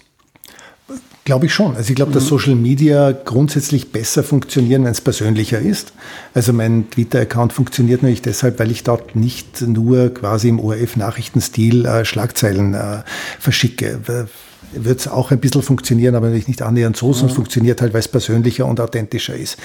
Das kann man möglicherweise auch machen als Marke, äh, also als sozusagen quasi nicht Person, sondern als, als Unternehmen, wenn man, äh, also die Berliner Verkehrsbetriebe zum Beispiel sind ein gutes Beispiel dafür. Keine Ahnung, wer deren Twitter-Account betreibt, aber sie machen das total fantastisch. Ja? Also die haben es geschafft, als Marke eine Twitter-Personality äh, zu sein. Und da gibt es vielleicht ein paar stelle ich mir als Medium jetzt gar nicht so einfach vor, müsste ich überlegen, ob ich irgendwo eins kenne, dass das, dass das macht. Ich glaube, dass das für Menschen einfacher ist. Mhm. Ähm, und ich glaube, dass das ein ganz guter Bezug, und im Fernsehen nochmal, also Fernsehen funktioniert halt über Gesichter. Es hat schon einen Grund, warum praktisch alle Nachrichtensendungen auf der Welt, zumindest alle populären, von Menschen präsentiert werden nach wie vor und nicht von irgendwelchen Computeranimationen. Es gibt unmoderierte Nachrichtensendungen, aber die sind im Normalfall in ganz kleinen Spartenkanälen. Also alle populären Nachrichtensendungen haben Moderatorinnen oder Moderatoren. weil nicht umsonst schon, glaube ich, 1947 oder 49, weiß ich nicht mehr genau, im Statut des Spiegel, also als der gegründet wurde, das Wochenmagazin, der Satz steht, nichts interessiert den Menschen so sehr wie der Mensch. Also wir kommunizieren sozusagen von Menschen zu Menschen, es funktioniert einfach hm. besser. Ja. Ähm, du hast vorher von Instagram äh, gesprochen, auch den, den sehr guten Zeit im Bild-Auftritt dort angesprochen. Warum Großartiges Team. Sensationelles, ja. mini kleines Team, ja. drei Menschen, die das total super machen. Warum hat das so lange gedauert und erklär meinen Hörerinnen und Hörern mal, welche Ketten es da gibt, nämlich das ORF-Gesetz, das den ORF sehr einschränkt in der, in der Art und Weise, wie er Online-Journalismus machen kann und es gibt ja auch eine Debatte darüber, oder es ist politisch absehbar, dass sich daran was ändert. Ähm, also das Schwierigste war mal, dass es lange eine Debatte gab, äh, dürfen wir das überhaupt? Mhm. Also letztlich hat ja der Verfassungsgerichtshof dann entschieden, äh, dass der ORF das darf und dass das ORF-Gesetz das nicht verbietet. Das ORF-Gesetz ist ganz streng, was den ORF im Internet betrifft. Warum? Weil der ORF an sich schon in Österreich so stark ist. Darunter leiden die privaten und kommerziellen Medien, äh, weil natürlich jede Minute, die jemand auf ORF.at verbringt, verbringt er nicht auf Standard.at oder auf Krone.at. Deswegen haben, als das letzte ORF-Gesetz entstanden ist, die Zeitungsherausgeber, die in einem Verband organisiert sind, dem FÖTZ, dem Verband österreichischen Zeitungsherausgeber, sehr stark Lobbying gemacht, dass der ORF möglichst eingeschränkt wird schon schlimm genug, dass ORF.at so erfolgreich ist. Jetzt sollte der ORF nicht auf Social Media auch noch besonders erfolgreich sein. Also wurden wir da ganz, ganz stark eingeschränkt. Und das ist zum Beispiel auch der Grund für etwas, was ja niemand versteht, warum in der DVD keine Beiträge sein dürfen, die älter als sieben Tage sind. Wir müssen die im Normalfall nach sieben Tagen runternehmen. Das war auch so eine Forderung des Zeitungsherausgeberverbandes. Ähm, so, also irgendwann haben wir erkämpft vor dem Verfassungsgerichtshof, dass wir Social Media machen dürfen. Jetzt durften wir, und jetzt haben wir aber immer noch das Problem, dass wir zwar schon eine große Redaktion sind, aber wir haben auch ganz, ganz viele Sendungen und es muss ja auch jemand machen. Und Social Media ist schon auch ziemlich arbeitsintensiv, weil es ja permanent äh, um, rund um die Uhr gemacht werden muss. Und dann hatten wir irgendwann eine ganz, ganz kleine Social Media Redaktion und dann haben wir mal als erstes Facebook gemacht. Sehr erfolgreich. Also wir haben, glaube ich, mittlerweile fast 700.000 Abonnenten auf, auf Facebook, die im Schnitt nur halb bisschen älter als halb so alt sind wie die durchschnittlichen Zeit im Bildzuseher. Was super ist. Also wie alt ist der durchschnittliche Zeit im Bild? Ende 50. Ja. Zeit im Bild 1, 60, 61, Zeit im Bild 2, 59, 60. Ja. Klingt furchtbar, also vor allem für die wahrscheinlich jüngeren Zuseher deines Pod, äh, Zuhörer deines Podcasts, ist nicht ganz so furchtbar, wenn man sich überlegt, der durchschnittliche Österreicher ist 43 Jetzt sind Nachrichtensendungen für Fünfjährige und Zehnjährige nicht gemacht. Das heißt, man fängt im Normalfall erst mit 16, 17 an, das zu machen. Also insofern ist es nicht so überraschend. Aber der, und ältere Leute weiß jeder von seinen Großeltern. Also wenn jemand, was nicht 70, 80 ist, schaut er jeden Abend um 19.30 die Zeit im Bild 1. Macht ein durchschnittlicher 18-Jähriger nicht. Ja. Deswegen ist das Durchschnittsalter eher hoch. Auf Facebook ist es 33 auf unserer Seite und auf Instagram ist es noch mal niedriger bei Ende 20. Ja. So, nachdem wir endlich diese Facebook-Seite hatten, gab es dann ganz lange eine Debatte, sollen, dürfen wir auf Instagram und dann endlich im letzten September mit der Nationalratswahl haben wir beschlossen, wir gehen auf Instagram und äh, eben wie gesagt, dieses Miniteam sind drei Leute, die machen Facebook, äh, Instagram und die ZIP 100 ähm, und das von in der Früh bis am Abend ähm, und machen das super, super, super gut. Mhm. Bin total stolz drauf. Und erwartest du, ich glaube, der, der politische Abtausch scheint ja so zu funktionieren, dass der ORF gewisse Inhalte an es wird noch verhandelt, aber dass der ORF gewisse Inhalte an private Sender abtritt und dafür wird das ORF-Gesetz gelockert und man darf ein bisschen mehr im Internet machen. Es gibt ja so Absurditäten wie zum Beispiel die ZIP 100, ein tolles Format, das ich dann mal vor zwei, drei Jahren entdeckt habe auf ORF 3, wo es auf dem Wetter drauf, draufgelaufen ist, die, die ZIP 100, also in diesem ähm, vertikalen Handyformat, weil das Gesetz vorsieht, man darf nur Dinge ins Internet stellen, oder ich kenne mich nicht genau aus, aber man darf nur so Dinge ins Internet stellen, die vorher, die vorher im Fernsehen waren. Genau. genau. Völlig absurd. Total ja. absurd haben wir Gott sei Dank jetzt eine Ausnahmeregelung. Seit zwei oder drei Monaten hat die mhm. Medienbehörde nach einem ganz langen Verfahren mhm. entschieden, wir dürfen jetzt die ZIP 100 auch machen äh, online, wenn sie nicht im Fernsehen war. so, jetzt planen wir irgendwie, dass wir die ZIP 100 öfter am Tag machen. Ja. Äh, brauchen wir irgendwie erst noch Ressourcen dafür, aber muss ja jemand machen. Aber ja, total, also wirklich absurd. Ich würde sagen, äh, die Nachrichtensendung, die eigentlich optimal am Handy funktioniert, Hochformat, untertitelt, kurz, muss im Fernsehen sein, damit wir sie fürs Handy äh, ausspielen dürfen. Aber ist absehbar, dass sich das bessert, oder? alle Leute, die mit der Gesetzwerdung zu tun haben, sagen, also zumindest die ärgsten Blödheiten, wie zum Beispiel diese Sieben-Tage-Regelung, werden hoffentlich fallen. Mhm. Ähm, ich würde gerne noch zu einem anderen Thema kommen mit dir, äh, zum Thema Objektivität, Neutralität. Ähm, ich habe vor Jahren ein Buch gelesen, das mich sehr geprägt hat, The Righteous Mind von Jonathan Haidt, einem Sozialpsychologen aus den USA. Sehr spannendes Buch, sehr spannender Mensch. Und der schreibt da unter anderem, und das hat jetzt nicht er erfunden, aber der schreibt, ähm, jeder Mensch hat, eine, hat in seinem Kopf eingebaut einen gewissen Confirmation Bias. Also wenn ich einmal aufgrund meiner Prägung, meiner Familie, meiner Freunde, warum auch immer, eine Meinung zu einem Thema habe, dann interpretiere ich den Rest der Welt oder der Nachrichten dem gemäß. Und er sagt, das betrifft jetzt nicht nur einen formal weniger gebildeten Menschen, sondern ähm, es ist sogar bei Akademikerinnen und Akademikern so, dass die einfach, dass die genau denselben Bias haben, aber dass die einfach nur besser darin sind, sich selber was vorzumachen. Also sie glauben, sie sind eh sehr reflektiert und betrachten Dinge differenziert, aber machen es trotzdem immer. Ähm, Hast du darüber nachgedacht, was, was das für den Journalismus bedeutet, was das für dich und deine Arbeit bedeutet, dass wir quasi evolutionär bedingt so, sowas in unserem Kopf haben? Das Thema, also Neutralität, Unparteilichkeit, Objektivität beschäftigt mich ganz viel und ganz oft, weil das ja im ORF vorgeschrieben ist. Das ist ein bisschen anders als in einer Zeitung. Äh, wir haben ja auch keine Leitartikel.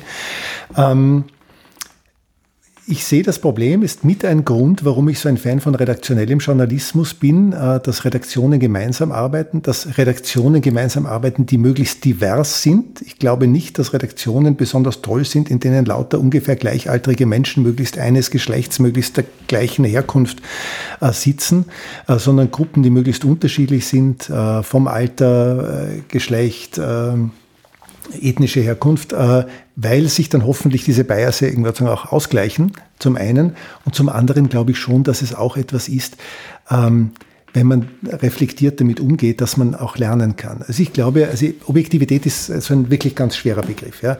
Aber ich glaube, seriöser Journalismus müsste ähnlich funktionieren wie Wissenschaftler arbeiten. Ähm, du hast möglicherweise eine These und du versuchst aber möglichst ergebnisoffen zu recherchieren und zwar mit besonderem Blick würde sagen, auf Gegenargumente. Also äh, möglichst offensiv zu suchen, was widerlegt auch deine These. Ja? Nicht an etwas herangehen, das ist vielleicht, wenn man einen Leitartikel schreibt, da will man irgendwas sagen, einfach nur äh, seinen Standpunkt äh, durchbringen, weiß ich, will ich nicht, schreibe keine Leitartikel, sondern ich möchte die Wirklichkeit möglichst adäquat beschreiben. Es gibt diesen, diese schöne Formulierung äh, von Carl Bernstein, einem der beiden legendären Watergate-Aufdecker, der sagt, Journalism is, is, the best obtainable version of the truth. Also die beste Version der, äh, der Wahrheit und der Wirklichkeit, zu der wir kommen können. Ja, wird nie die ultimative Wahrheit sein, weil dazu haben wir viel zu wenig Zeit zum Recherchieren, aber mit den Bedingungen, die wir haben, zu versuchen, der Wirklichkeit möglichst nahe zu kommen mhm. und möglichst eben ergebnisoffen und fair und sorgfältig äh, zu recherchieren. Und das, glaube ich, geht schon. Hm. Mein Eindruck ist, dass bei vielen Medien in Österreich, wenn du hast Diversität angesprochen, dass die Durchmischung, was schwarze Migrantmenschen mit Migrationshintergrund oder, oder Arbeiterkinder betrifft, dass die nicht besonders gut ist. Ja, der Eindruck ist auch völlig richtig. Ja. Leider. Ähm, hast du mal drüber nachgedacht, wie du in deinem Einflussbereich das ändern könntest?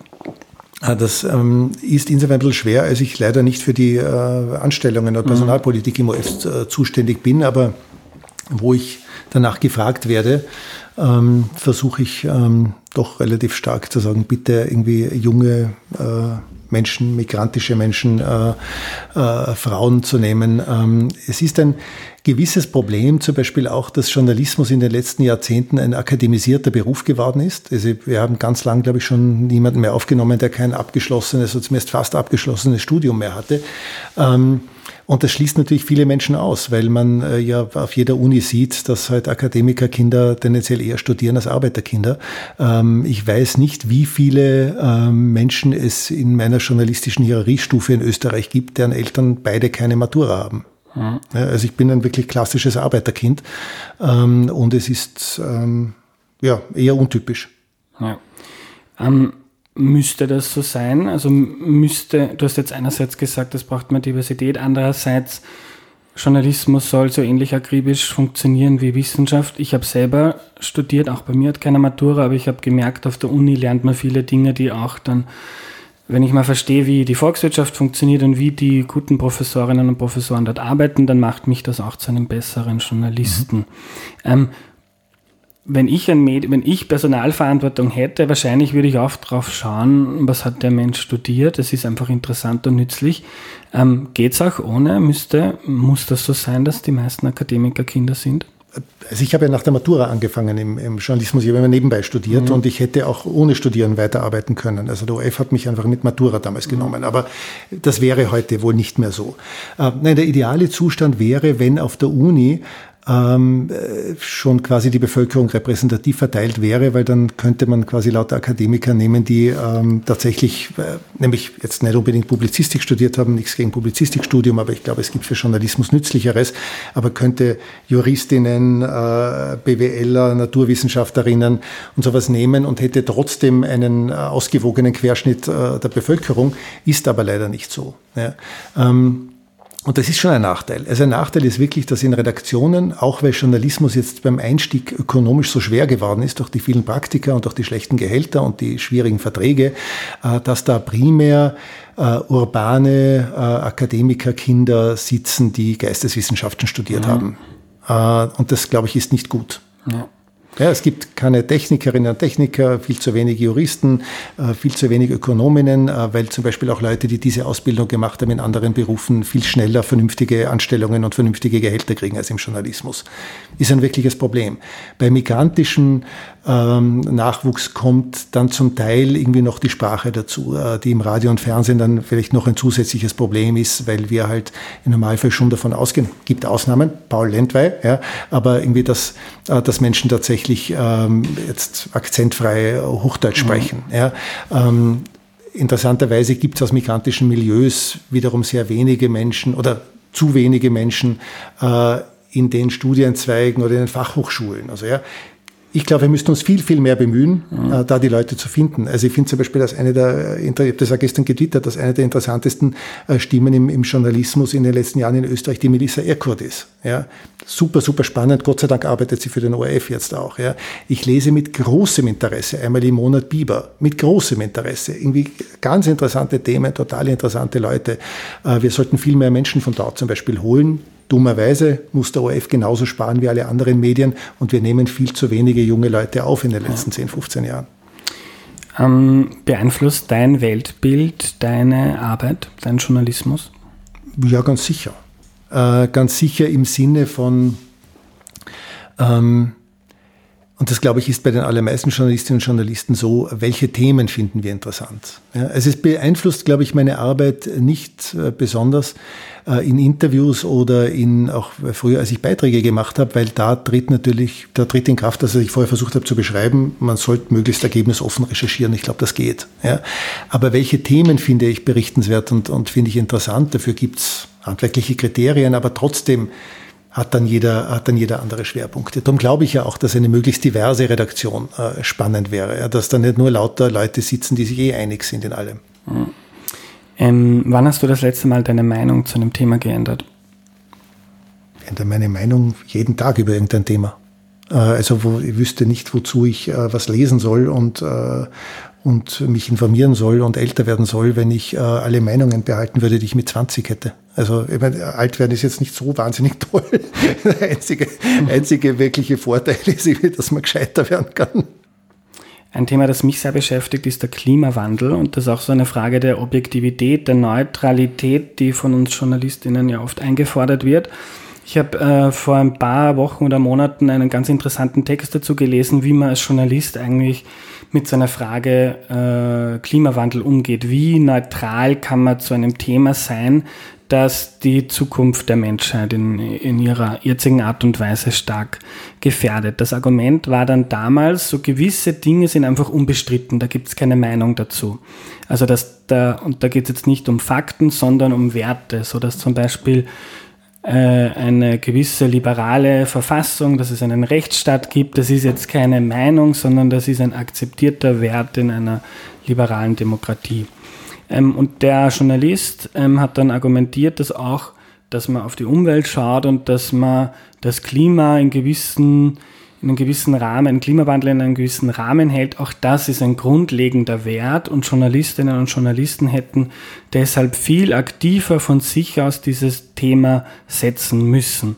Ähm, hat jetzt gemerkt in den letzten Jahren, wo man dann mit Ungarn und Polen und dann auch mit äh, Schwarz-Blau in Österreich ein bisschen ein mulmiges Gefühl im Bauch bekommen hat, so ist unsere liberale Demokratie vielleicht genauso unter Beschuss wie, wie im Nachbarland Ungarn. Man hat dann gemerkt, das wird dann auch offensiver thematisiert. Hat äh, der Journalismus beim Thema Klima da nehme ich mich mit ein. Ich habe vor sieben Jahren begonnen. Thema Klimawandel war jetzt nicht ganz oben auf meiner Agenda. Haben wir das verschlafen? Haben wir das zu wenig selbst eingebracht? Oder ist unsere Aufgabe nicht selber diese Themen zu setzen, sondern ähm, ist das die Aufgabe von Aktivistinnen äh, von der Politik?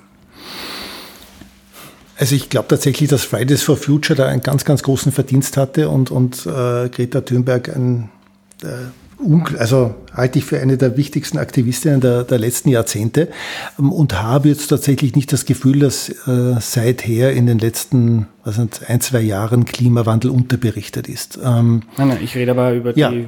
Früher war es wahrscheinlich unterberichtet. Ähm, wie sehr ist es die Aufgabe von Journalisten, diese Themen zu setzen? Eine schwierige Frage. Ja, eine, eine schwierige Frage. Äh, wir berichten im Normalfall, versuchen wir ja die politische Debatte irgendwie abzubilden.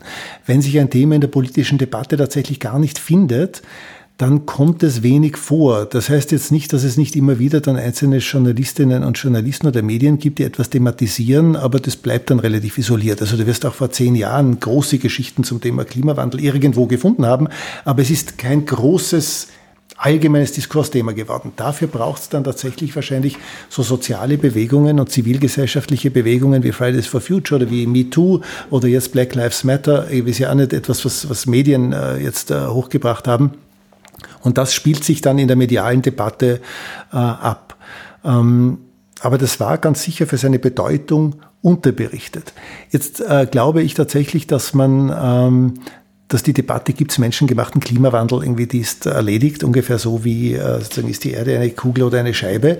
Ähm, Trotzdem, glaube ich, kann man durchaus äh, unterschiedliche Meinungen dann haben, was zieht man daraus für politische Konsequenzen. Also irgendwie müssen wir deswegen jetzt mehr auf Photovoltaik setzen oder auf Windräder oder wie schnell muss man äh, aus der Ölindustrie aussteigen oder Atomkraft gut oder böse, halte ich trotzdem für legitime Diskussionsthemen. Also da jetzt dann zu sagen, da müssten jetzt alle Medien oder überhaupt alle Menschen äh, der gleichen Meinung sein über den Weg irgendwas dorthin, das hielt ich für extrem problematisch.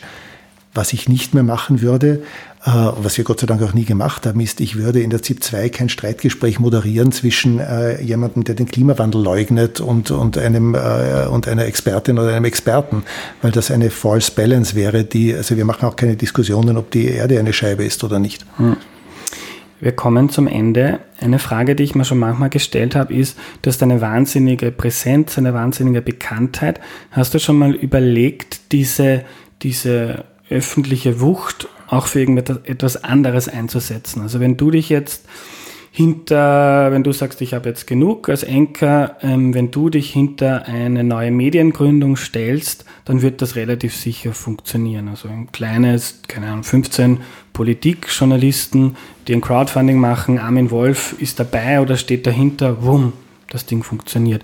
Es wird wahrscheinlich genauso funktionieren, wenn du jetzt sagst, Schluss als Enker, ich mache eine, keine Ahnung, was dir wichtig ist, eine Tierrechtskampagne und gehe da durch alle Medien und streite mich, würde eine Debatte lostreten. Hast du mal drüber nachgedacht, deine, diese Wucht äh, auch anderweitig zu nutzen?